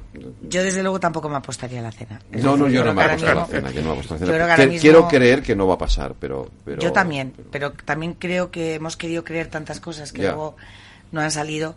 Pero bueno, vamos a tener la esperanza. Es lo último que se pierde. Por lo menos sería eh, tremendo y sería una cosa muy grave para el País Vasco tener a Bildu. Yo desde luego hoy, eh, a mí hoy lo que me ha eh, parecido eh, increíble es la manera en la que ha salido la ministra Rivera. eh, que fíjate, fíjate que hasta, hasta puede incluso tener razón. Que yo no digo que no. Que no lo sé, ¿eh? El juez pero tú no te, pero tú te callas. quiera. Pero tú no puedes, pero tú no puedes decirlo. Era un juez del Tribunal Superior Es un juez de la Audiencia Nacional, claro. Puedes decir eso, o sea... pero ni de un juez de primera instancia. Es que lo tú mismo, como o sea, gobierno no puedes, dar, una no- opinión. No, no, y sobre No. todo lo que no puedes es asumir el, el, el relato del Laufer contra los jueces, que es lo que ha hecho hoy Teresa Rivera de una manera que dices, pero incluso aunque tuviera razón, que no lo sé, porque habría que entrar en la mente de, de García Castellón. Es un buen y- instructor, García Castellón, pero Pero eh, pregúntaselo al PSOE cuando pregúntaselo al PSOE cuando le parecían muy bien las instrucciones de García Castellón en el caso Púnica, en el caso Kitchen, en el caso Claro, es Gürtel, que- claro. Es que hoy está, Ah. hoy está, en, Bueno, hoy pero- está Claro. enjuiciando al director adjunto de la policía del gobierno de Mariano Rajoy y al secretario de Estado del Ministerio del Interior. Pero eso hoy, ahí al sí. mismo tiempo que está diciéndole que sí son actos de terroristas de los de Junts. Que también es otro debate, ¿eh? También es otro debate. Pero, pero, pero mientras haya una ley, una legislación que diga lo que dice, es decir, yo puedo estar, fíjate, puedo, puedo aceptar el debate sobre si eso realmente son delitos de terrorismo o no son delitos de terrorismo, ¿vale? Que podemos, pues, puede ser abrir ese debate y decir, hombre, a lo mejor que te tires una papelera o la quemes no es un delito de terrorismo. Vale, podemos abrir ese debate. De que bloquees un aeropuerto. Vale, sí, ya es un poquito más eh, serio eso de bloquear un aeropuerto. Pero, pero, pero se puede abrir el debate, ¿vale? De que hasta dónde entendemos que es un delito de terrorismo, si que es una organización terrorista, etcétera, etcétera. Pero mientras haya una legislación que dice que eso es un delito de terrorismo y no la cambies, A ver, eh, tradicionalmente se puede- claro, los jueces españoles hayan sido de la asociación profesional que sea, que todos le ponemos colores políticos a esas asociaciones normalmente, todos han cumplido la ley vigente, estén de acuerdo o no. Y ponemos, podemos poner el caso de la infanta Cristina y de Urdangarín.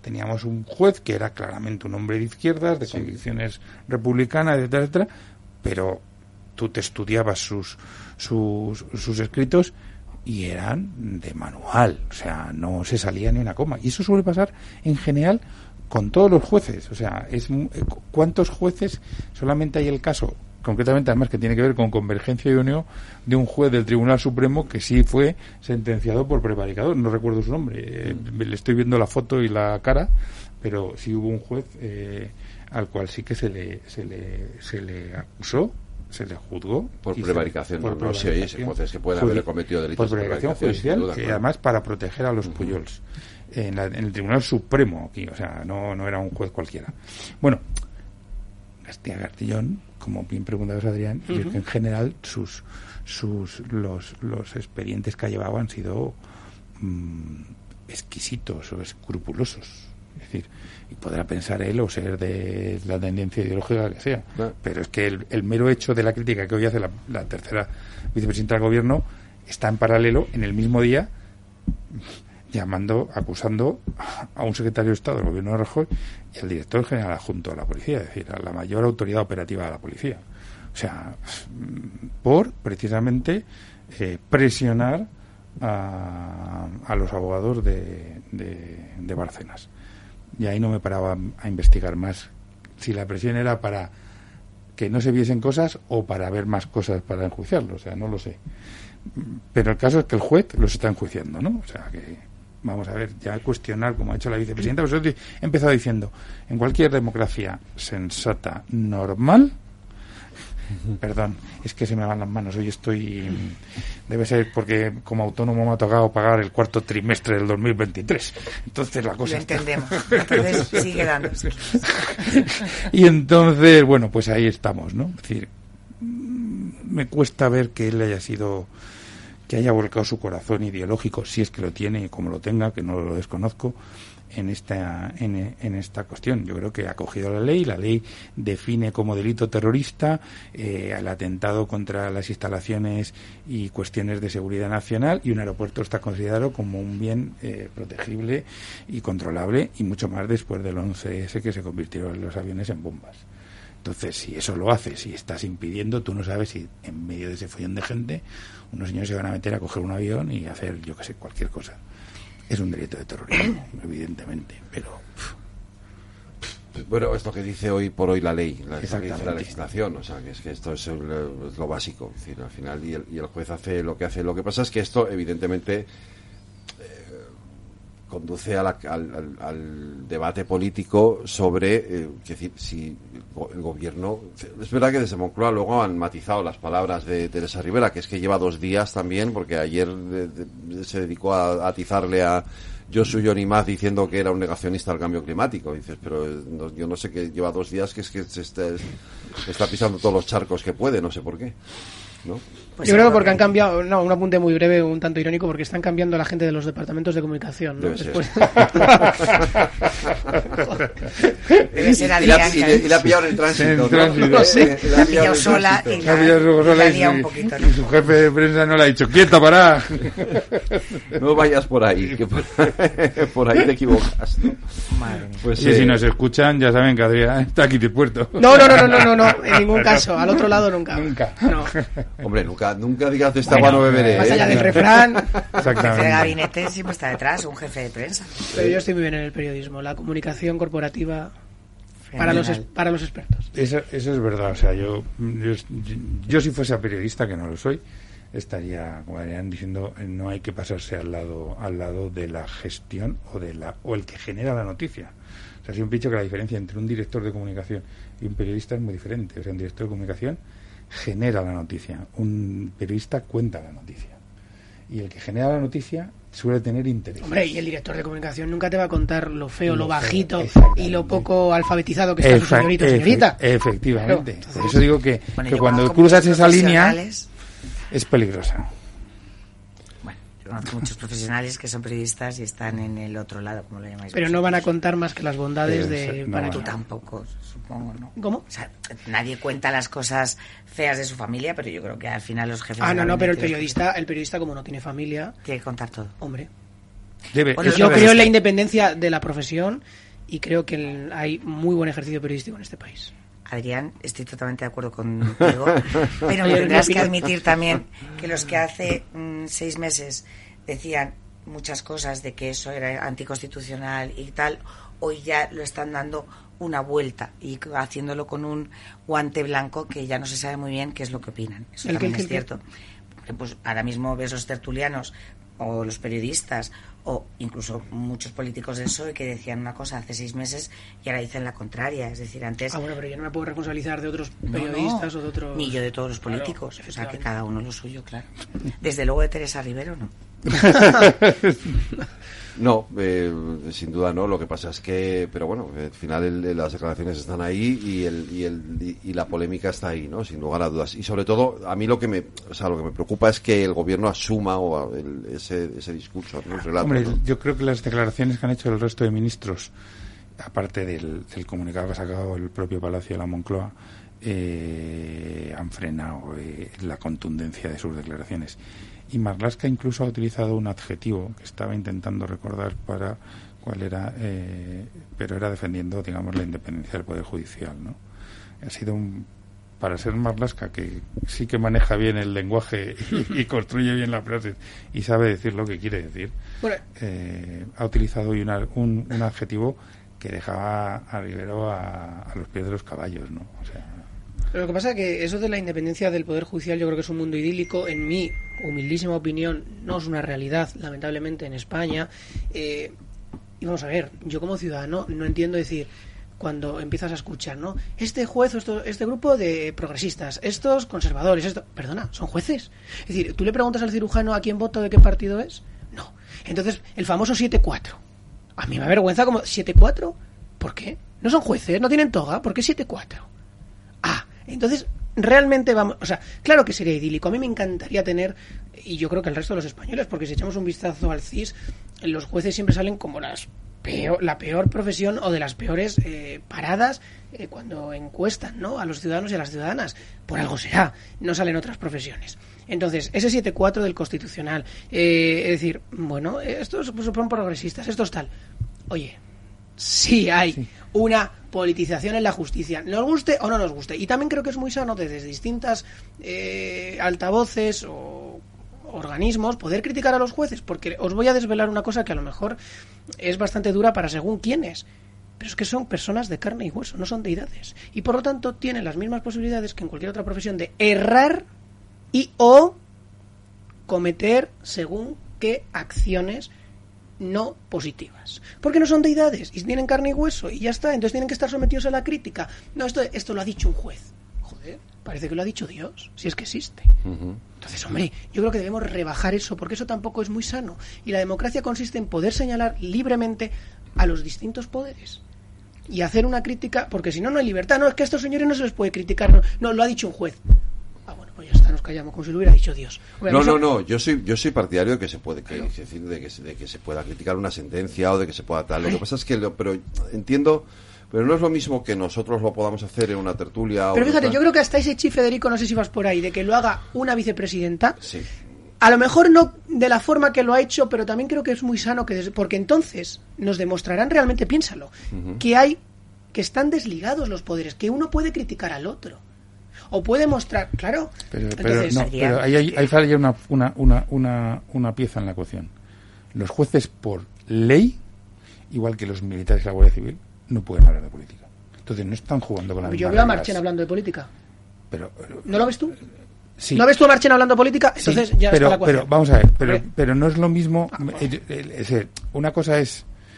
Eh, Marchena habla de política, Luis. Sí, pero no, no Es un ejemplo, no- ¿eh? Hay no, más. pero no dirige el mensaje. Él habla de la Sí, pero es que esto es como un filósofo cuando habla de política. O sea, eh, hay mucha gente que habla de política. Es decir, yo, Ah, pero tú en acabas de decir que los jueces no. no, pero la política en el fondo que es que es una actividad humana, es decir, los españoles hablamos de política, de fútbol, de religión y de y de, y de sexo. Eh, son temas de que no tenemos ni idea, pero todos hablamos de eso. O sea, los, no hay es- eh, porque hay cosas que, como bien decías, ponías un ejemplo muy muy gráfico, el del, el del cirujano, ¿no?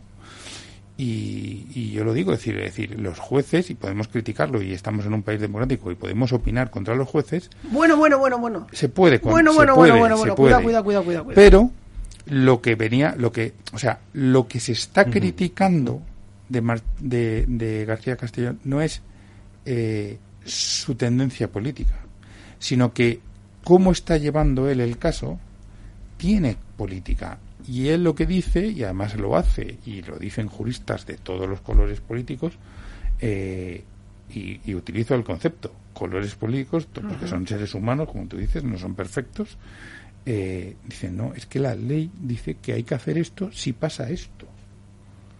Y es, y es que nosotros tenemos un derecho, en filosofía del derecho se dice que el, cuerpo legislativo de España está fundamentado en el formato mm, de, de derecho, de filosofía del derecho afrancesado, el de la norma, que es distinto al, de, al anglosajón, que el anglosajón es el de la, del uso y la costumbre. Por eso las sentencias en Inglaterra o en los Estados Unidos o países que tienen, digamos, la norma en el mundo anglosajón, eh, la jurisprudencia es fundamental. En España la jurisprudencia no se alcanza hasta que no llegan un montón de números que han ido cumpliendo la literalidad de la ley.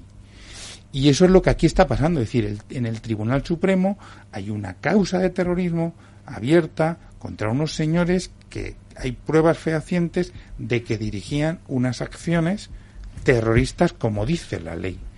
Estoy hablando en- en- aquí coloquialmente en nuestra tertulia. Es decir, no me conozco la literalidad del escrito judicial, pero por las otras veces que he leído a este juez eh, es muy pulcro en el, en el. Y, y traigo un ejemplo de otro juez político, el del caso de Urdangarín. Era el tipo, tú leías sus, sus, sus, escritos y, se ajustaban literalmente a la ley. O sea, claro, es que no se podía discutir. Y lo que se estaba diciendo por determinados sectores políticos es a la infanta vamos a librarla. No, no, no, es que la ley es para todos igual. En principio, eh, con las enmiendas que ha pactado el PSOE, con Esquerra y con el resto de grupos, eso no pasaría. Pero, pero si se Pero es que, los, es que los, el 1, ¿cuánto era? 1,6 creo. 1,6 decide al final lo que, lo que, lo que es. A ver, mm, para mí es, o sea, eh, para mí es doloroso ver esto. Es decir, cuando te has pasado muchos años, estamos hablando de los 90 y de los primeros del 2000, exportando nuestra transición democrática, nuestra consolidación democrática, ayudando a países de habla hispana a que pudiesen desarrollar y fortalecer sus estados y sus democracias como proceso, eh, ahora es como que la gente, cuando hablas con, con- los conocidos del otro lado del charco, te dicen, pero ¿qué está pasando en España? ¿no? O sea, todo lo que nos habéis vendido os lo estáis cargando en cinco años.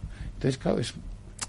Y digo, bueno, no son cinco años, son más. O sea, porque esto al final es un, es un deterioro que ha llevado con el tiempo, producto de, de los dos grandes partidos. Esto es culpa de los dos grandes partidos, por mucho que se empeñen en decir unos y otros que es culpa del otro. Los dos tienen una responsabilidad de cargarse nuestra democracia. Y, y lo que pasa es que Sánchez ya ha dado un triple salto mortal con una red y esa red está sujetada por 50 enanitos, ¿no? O sea que... Eh, y Adrián. Pues sí, pero vamos, también te recuerdo, Luis, que el Partido Popular dijo que en cuestiones de Estado se presentaría en todo momento con el Partido Socialista, pero es que Pedro Sánchez lo pone no difícil, sino imposible e inviable. Y lo que ha pasado también con el tema de eh, que no les han pasado los letrados, que han dicho, o sea, todo esto es que es, están dando ya ilegalidades por ilegalidades. O sea, aquí ya la presidenta de, del Congreso de los Diputados es que ha paralizado un informe que tenían que tener los partidos políticos. O sea, es decir, me parece que ya estamos en un extremo que no respetamos nada, no respetamos absolutamente las leyes. Hablabais, y, y, y estoy de acuerdo contigo, eh, Adrián, en una parte de que los jueces hay que respetarles de una forma y que nos ha dejado hablar hasta ahora. Pero es que esta señora Teresa Rivero, y vuelvo otra vez atrás un momentito solo para una cosa, y es que las cosas cuando las juzgaban a los del Partido Popular o gente que era del Partido Popular, al PSOE y a esta señora le parecía todo fenomenal, pero cuando se les toca a ellos cualquier cosita, entonces, no digamos que a lo mejor eh, García Castellón eh, ha cometido un error. A lo mejor es que depende de lo que diga, así le atacan los demás. Claro, también se puede dar. Sí, Es- sí, sí. Eso es lo que es Pero como- tremendo, como, o sea. muchas, como muchas partes de la derecha española que hemos visto hablando o quejándose, abro comillas, de la progresía, cierro comillas, del constitucional. Al final es muy parecido. Hablamos de Pumpido igual. ¡Ah, No, Dios! no, no, no, no. A ver, Claro, yo, mira, yo- claro, claro. esto Ah, es que el fácil, 7 Adrián, el más pongas. 4 el 7 más 4 yo solamente tengo una crítica porque estoy de acuerdo contigo siempre ha sido así y cuando se hacían las eh, crónicas sobre las decisiones del Tribunal Constitucional siempre eh, se explicaban cómo era el reparto de votos entre progresistas y conservadores Pues ya estamos hablando pero- de cuestión pero- política pero- dentro de algo que no pero, es mismo. pero, pero lo que lo que no ha ocurrido es que la actividad cuasi diaria del constitucional es con votos en contra. Es decir, tradicionalmente el constitucional ti- se tiraban meses debatiendo algunos temas o años hasta que llegaban a un consenso y como Bueno. mucho había un voto particular, pero no, mayoritariamente eran por consenso. Federico, hay que coger solo los datos estadísticos, o sea, y entonces hay, y muy, y de hecho era una gran noticia que hubiese votos particulares. Ahora se están sacando temas que llevaban tiempo parados en el constitucional y donde se dicen, pues sí, son 7 más 4, o sea, 7 menos 4, y lo sacan y punto. O sea, pues vale, es- eh, hemos, hemos, hemos cambiado eh, un uso y costumbre del constitucional que intentaba sacar todo por unanimidad. Y luego yo sí pongo un matiz, es decir, tradicionalmente en el constitucional podrían ser de derechas o de izquierdas y colores políticos, pero eran juristas de, de, de, de prestigio Oye, yo, reconocido yo, yo, y yo, con con de Pumpido no le, no le pongo, eh, quiero decir, el, el prestigio lo tiene. Es decir, eh, pero la afiliación política es Bueno, descarada y los sí, ministros pero- y los exministros pero también, cosa ya. que normalmente las personas que participaban en el, en el, en el Tribunal Constitucional no habían tenido una, activi- una actividad política eh, pública de, elección democrática. ¿no? O sea, sí. Dejarme que vaya a la publicidad. Hey, asistente, ¿cuál es el mejor fondo de inversión del año? Hay aproximadamente 54 millones de resultados. ¿Quieres que los lea? Buf, mejor que no. Puedes seguir buscando entre millones de contenidos, pero un asesoramiento de calidad solo te lo dará un especialista. En Renta 4 te ofrecemos un servicio de asesoramiento gratuito siempre que lo necesites. Entra en r4.com y descubre cómo te podemos ayudar. Renta 4 Banco. ¿Quieres más? Lauri, decidido. La despedida la hacemos en Gandía. Prepara el bikini. Lauri, que en Gandía vive el ex de Jesse. Que nos vamos a Málaga. Lauri, que no. Que dan mal tiempo. A Bilbao. Pinchos y party. Lauri, una cosita. Que al final es despedida conjunta. Te hago administradora del grupo que no puedo más. En Renfe tenemos más de 1500 destinos para que siempre puedas llegar a donde quieras llegar. Nadie te da más. No todos los trenes son como Renfe. Renfe, tu tren. ¿Qué es ir más allá? Con Arval podrás llegar donde te propongas de la forma más sostenible y darle a tu empresa todas las soluciones de movilidad que necesite, asesorando con las mejores opciones de movilidad para las distintas necesidades de tu flota, con vehículos electrificados, bicicletas, coche compartido. Arval, la transición energética arranca aquí. Más información en arval.es. Para personas inquietas, Capital Radio.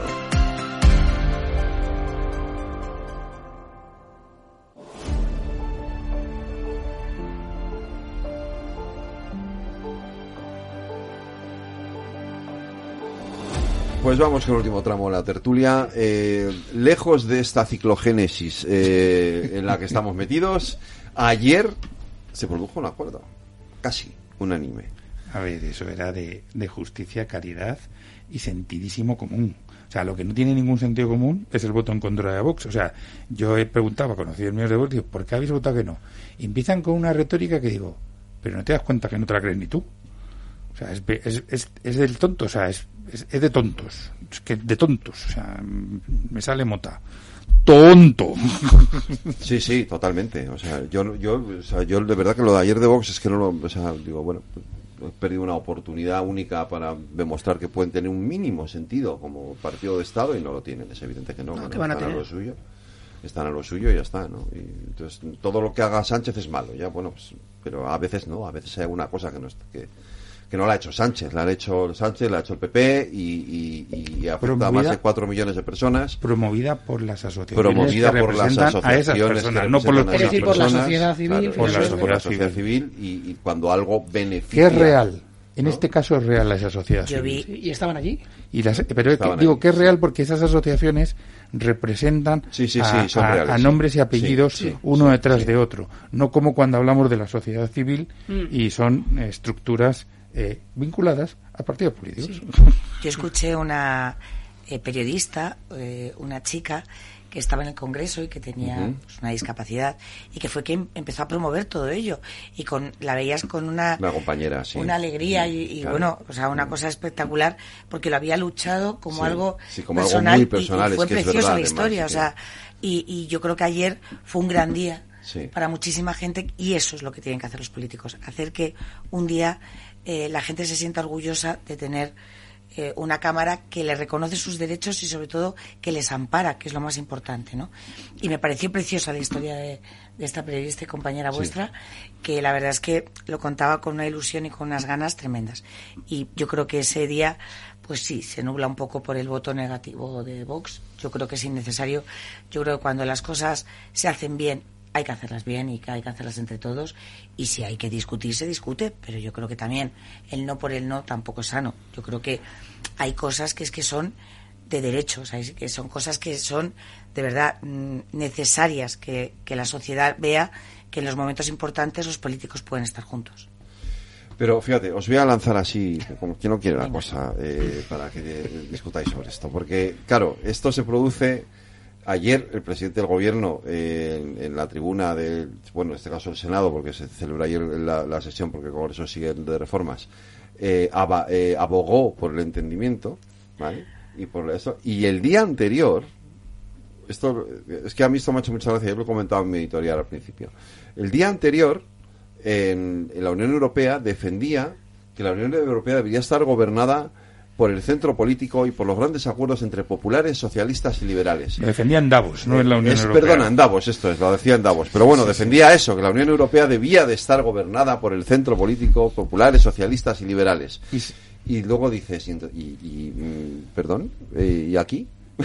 ¿Y Eso aquí se comentó hacemos? ayer en la ¿Eh? tertulia. Eso precisamente en la tertulia Claro. que tuvimos en Boadilla del Monte se dijo, o sea, se dijo, pero es que este hombre, o sea, dice una cosa la contraria en el en Dice una cosa y hace 24 la contraria. Hace la contraria y además es que no quiere hablar con nadie que no sean los que él quiere y como él quiere. Pero bueno, es que se permite el lujo llegar a Europa y decir eso. Yo no sé si es que ese día también el director de prensa o algo se le fue, porque es que, no, no sé, cada día nos sorprende con una cosa más, es muy curioso. No, el, el que tiene le está durando bastante, o sea, no ha cambiado, le dura bastante. Menos que, o sea, el anterior sí que Pero- era su mano derecha. Pero, pero además, eh, bueno, y es que solo concatenas con la reunión que tiene con los grandes empresarios españoles que están en Davos y con lo que pasa aquí al día siguiente. Esos porque entre los sale- que había, eh, los que había la, mi- la mitad eran mujeres, ¿no? Ah, no, no, no, eran todos hombres. es verdad.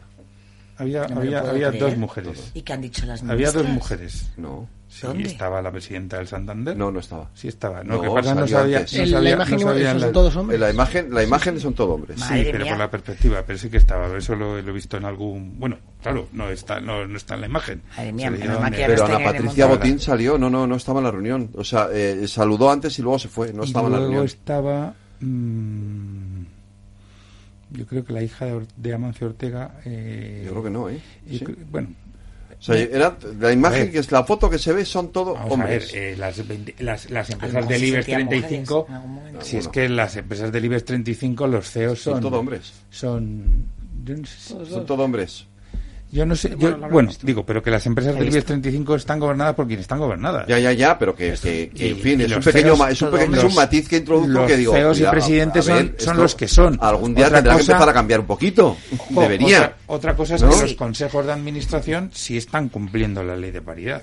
Sí, Es sí, pero los CEOs pero- son pero CEOs. Los CEOs y presidentes son los que son. No, no, Es que, no, pero, a ver, que eso es intervencionismo, que, eso es intervencionismo. O sea, estamos, ayer estábamos hablando del- de la actitud en Davos y la actitud aquí, y sale la vicepresidenta segunda diciendo que vamos a limitar el salario de los ejecutivos, de los altos ejecutivos de esas Bueno, empresas. eso es un globo sonda, ¿eh? Tampoco Bueno. ha dicho que lo vaya a hacer. A Eh, ver. Yo creo que esto es bastante complicado. Realmente se escucha sus declaraciones, como dice Federico, no asevera nada ni... No, es un globo sonda. Dice, es, es, es una, es, un, es una... es un brindis al alternativo y ruedo ver, de una pero- comunista convencida. Pero Luis entiende, eh, Luis entiende que el CIS le ha dicho que ahora mismo perdería el 50% de los votos de Julio. O sea, Y lo- tiene que esforzarse. Tiene que esforzarse, sí. Claro, claro. Eh, sumar está en una situación delicada. Muy delicada. que Delicada desde, cuando que se han, desde que han roto con Podemos tienen un problema y ahora tiene unas elecciones en Galicia y tiene que hacer un discurso que se parezca un poquito a un discurso de izquierdas. Las- oye, Poquito, Un poquito, poquito. poquito por lo menos. Europa Press ha, pus- ha publicado hoy una, una noticia donde ha metido todas las institutos eh, en encuestas Sí. y es que ninguno pierde el PP. O sea, es que No, no, el PP, saca, el PP tiene mayor, La mayoría yo no sé, absoluta, bueno, o sea. cuidado, también la tenía 13 No, no, casi no, el- no, digo por porcentajes. Pero no, pero por es evidente que Galicia va... Solo sí, los sí. tiene juntando todo el bloque de izquierdas que quieras juntar, tiene más, más porcentaje de voto y ya si subas a, sumas a Vox, que tiene unos porcentajes bajos, pero lo sumas, pues digo, como el chiste, tiene que cagarla. Sí, Pero ya lo hizo. Rueda- pero Rueda no parece que sea un- una- mejor de otro, pero justo Alfonso Rueda no parece que, te- que sea No, un... no, este es un pico y pala pro- tradicional. sea pro- Es un magnífico proclive- político, un gran trabajador. a, a, como dices tú, a cagar, no parece. no, pero, pero sí, o sea, es evidente. Es decir, yo creo que hay. A, a mí, me, yo, las gallegas, de hecho, yo creo que eh, desde un punto de vista político, eh, no creo que tengan una gran influencia en el post, porque yo creo que está bastante descontado el resultado. Sí, me, sí creo que va a tener más influencia en el resto de la legislatura lo que pase en las vascas y lo que pase en las europeas.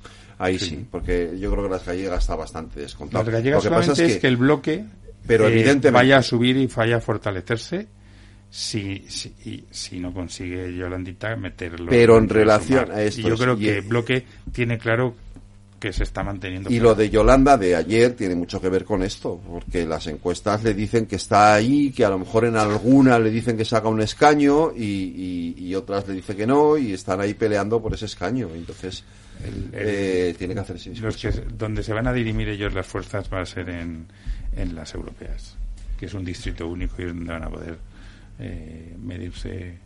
Porque aquí va, va- todos vamos a perder o todos vamos a ganar en base a la idiosincrasia de la comunidad autónoma de turno, etcétera. pero donde van a medirse, digamos, el bloque de sumar, o sea, el bloque de, de la izquierda al PSOE, donde se van a medir es en las europeas. Bueno, eso está claro. Eso es evidente. Por cierto, hablando de, de Vox, que, que las que las europeas no va a sacar, eh, manifestación ayer contra, de, de nuevo, contra el ayuntamiento, y contra la Y comunidad. muy cerquita de aquí, además. Sí, sí, por lo de la obra esta, que a mí tampoco me gusta, pero en fin, ¿qué le vamos a hacer? Esto de... de- de- sé. Al parecer no fue eh, aquí en el Teatro Abadía, muy Sí. cerca de los estudios de Capital Radio. Eh, tuvo poca concurrencia y Sí, según, más o menos los mismos que los de Bolivia. y según hemos podido leer, al ratito los líderes que allí estaban, Ortega Smith y tal, dijeron que se tenían que ir, que tenían una agenda muy ocupada. Sí, Ah, había cena, partido, ¿no? Y se acabó. Ah, a lo mejor era por eso. No sé. Nosotros de repente ya no vimos a nadie. En cuanto empezó el partido, todo Ya, el mundo, claro, todo el se, mundo fue. se fue, ¿no? Hay cosas muy importantes que... Era un derbi, ¿no? Es que Sí, bueno, ya. un derbi es que un derbi es un derbi, ¿eh? aunque gane el Atleti de Madrid, pero es un derbi. Hombre, ¿cómo que Ya, aunque? yo estoy un poco disgustada, pero yo os felicito. Sobre todo felicito a Almeida y a nuestro secretario general. Mira, que son del Atleti, ¿no? O sea, algo malo tenía que tener Almeida. Ay, sí. ¿Cómo está Federico, eh? Yo es que soy muy del Madrid, entonces no lo puedo evitar. Entonces, bueno. Talibanismo, el mucho- talibanismo, ¿a dónde llega la gente? Es hay una cosa. pique, pero bueno. Oye, a mí sí que hay un tema, por, por, irse, por ir terminando, que me, que me ha preocupado. En fin, creo que es una polémica muy falsa, muy falsa, que es esta polémica que se ha generado en torno a las declaraciones de Isabel Díaz Ayuso con el tema de los inmigrantes, ¿vale? Porque si uno las escucha, yo no veo, o sea, eh, eh, claro, yo, yo, yo entiendo que el, que, que el gobierno ahora, que es- después de haber pactado lo que ha pactado con Junts, necesita encontrar argumentos para echárselos en cara al PP, pero yo es que he escuchado las declaraciones de Isabel Díaz Ayuso y, y- y no es porque, eh, pero yo es que no encuentro el, el punto de racismo en esas declaraciones por ningún lado, Pues la sí. verdad. Pues si me permites... Y de eh, hecho, de hecho lo de lo del delegado del gobierno me parece impresentable, vamos. Eso es tremendo. Vamos a ver, tú si escuchas de verdad las declaraciones de Isabel, racismo en absoluto, es una realidad, está viniendo gente. eh, no es como cuando ahora querían compararlo cuando han venido gente ucraniana, eso se organizó fenomenal, se dijo, se organizó la escolarización, se organizó las casas, se organizó la alimentación, la sanidad, to- todo eso. Aquí no estamos hablando de lo mismo. Y yo creo que ha, que ha hablado de humanidad, de no desproteger a esta gente, de, o sea, yo no veo de verdad, de verdad, el racismo por ningún lado. Pero es que van contra ella con cualquier cosa. O sea, yo creo que no analizamos a Teresa Rivera, analizamos a Ayuso de una forma brutal y está diciendo una realidad. Es decir, han venido gente con enfermedades. Se les ha atendido. Está diciendo que hay que tener humanidad con ellos, que vienen desprotegidos, sin ningún tipo de información en los lugares donde les traen. Los ayuntamientos en Alcalá de Henares no se les avisó que iba a venir esta gente, no se les dijo cómo tenía que haber. Y lo que está diciendo ella es que hay mujeres que están denunciando agresiones. Eso es un delito que ha cometido una- unas personas. Yo ahí no lo veo por ningún lado el racismo. Pero bueno, estoy deseando escucharte a ti también y a Luis. A ver qué- A ver, Vaya. a ver, eh, este es un tema eh, siempre delicado, porque yo tengo la, la, la doble condición de ser eh, madrileño, que venimos de cualquier lado, y encima soy canario. Entonces, eh, claro, lo de la inmigración es algo que eh, la estoy viviendo cada vez que voy a ver a mi familia allí. eh, ves la explosión eh, que hay en Canarias que, que tiene la peculiaridad de la limitación de, la isla, el concepto de insularidad, ¿no? Y que todas las cifras cada día se van van batiendo récord. Es una cosa eh, esperpéntica. Eh, y luego ha sido una política tradicional de todos los gobiernos y es que los inmigrantes se mueven por la noche con nocturnidad y alevosía. Todos.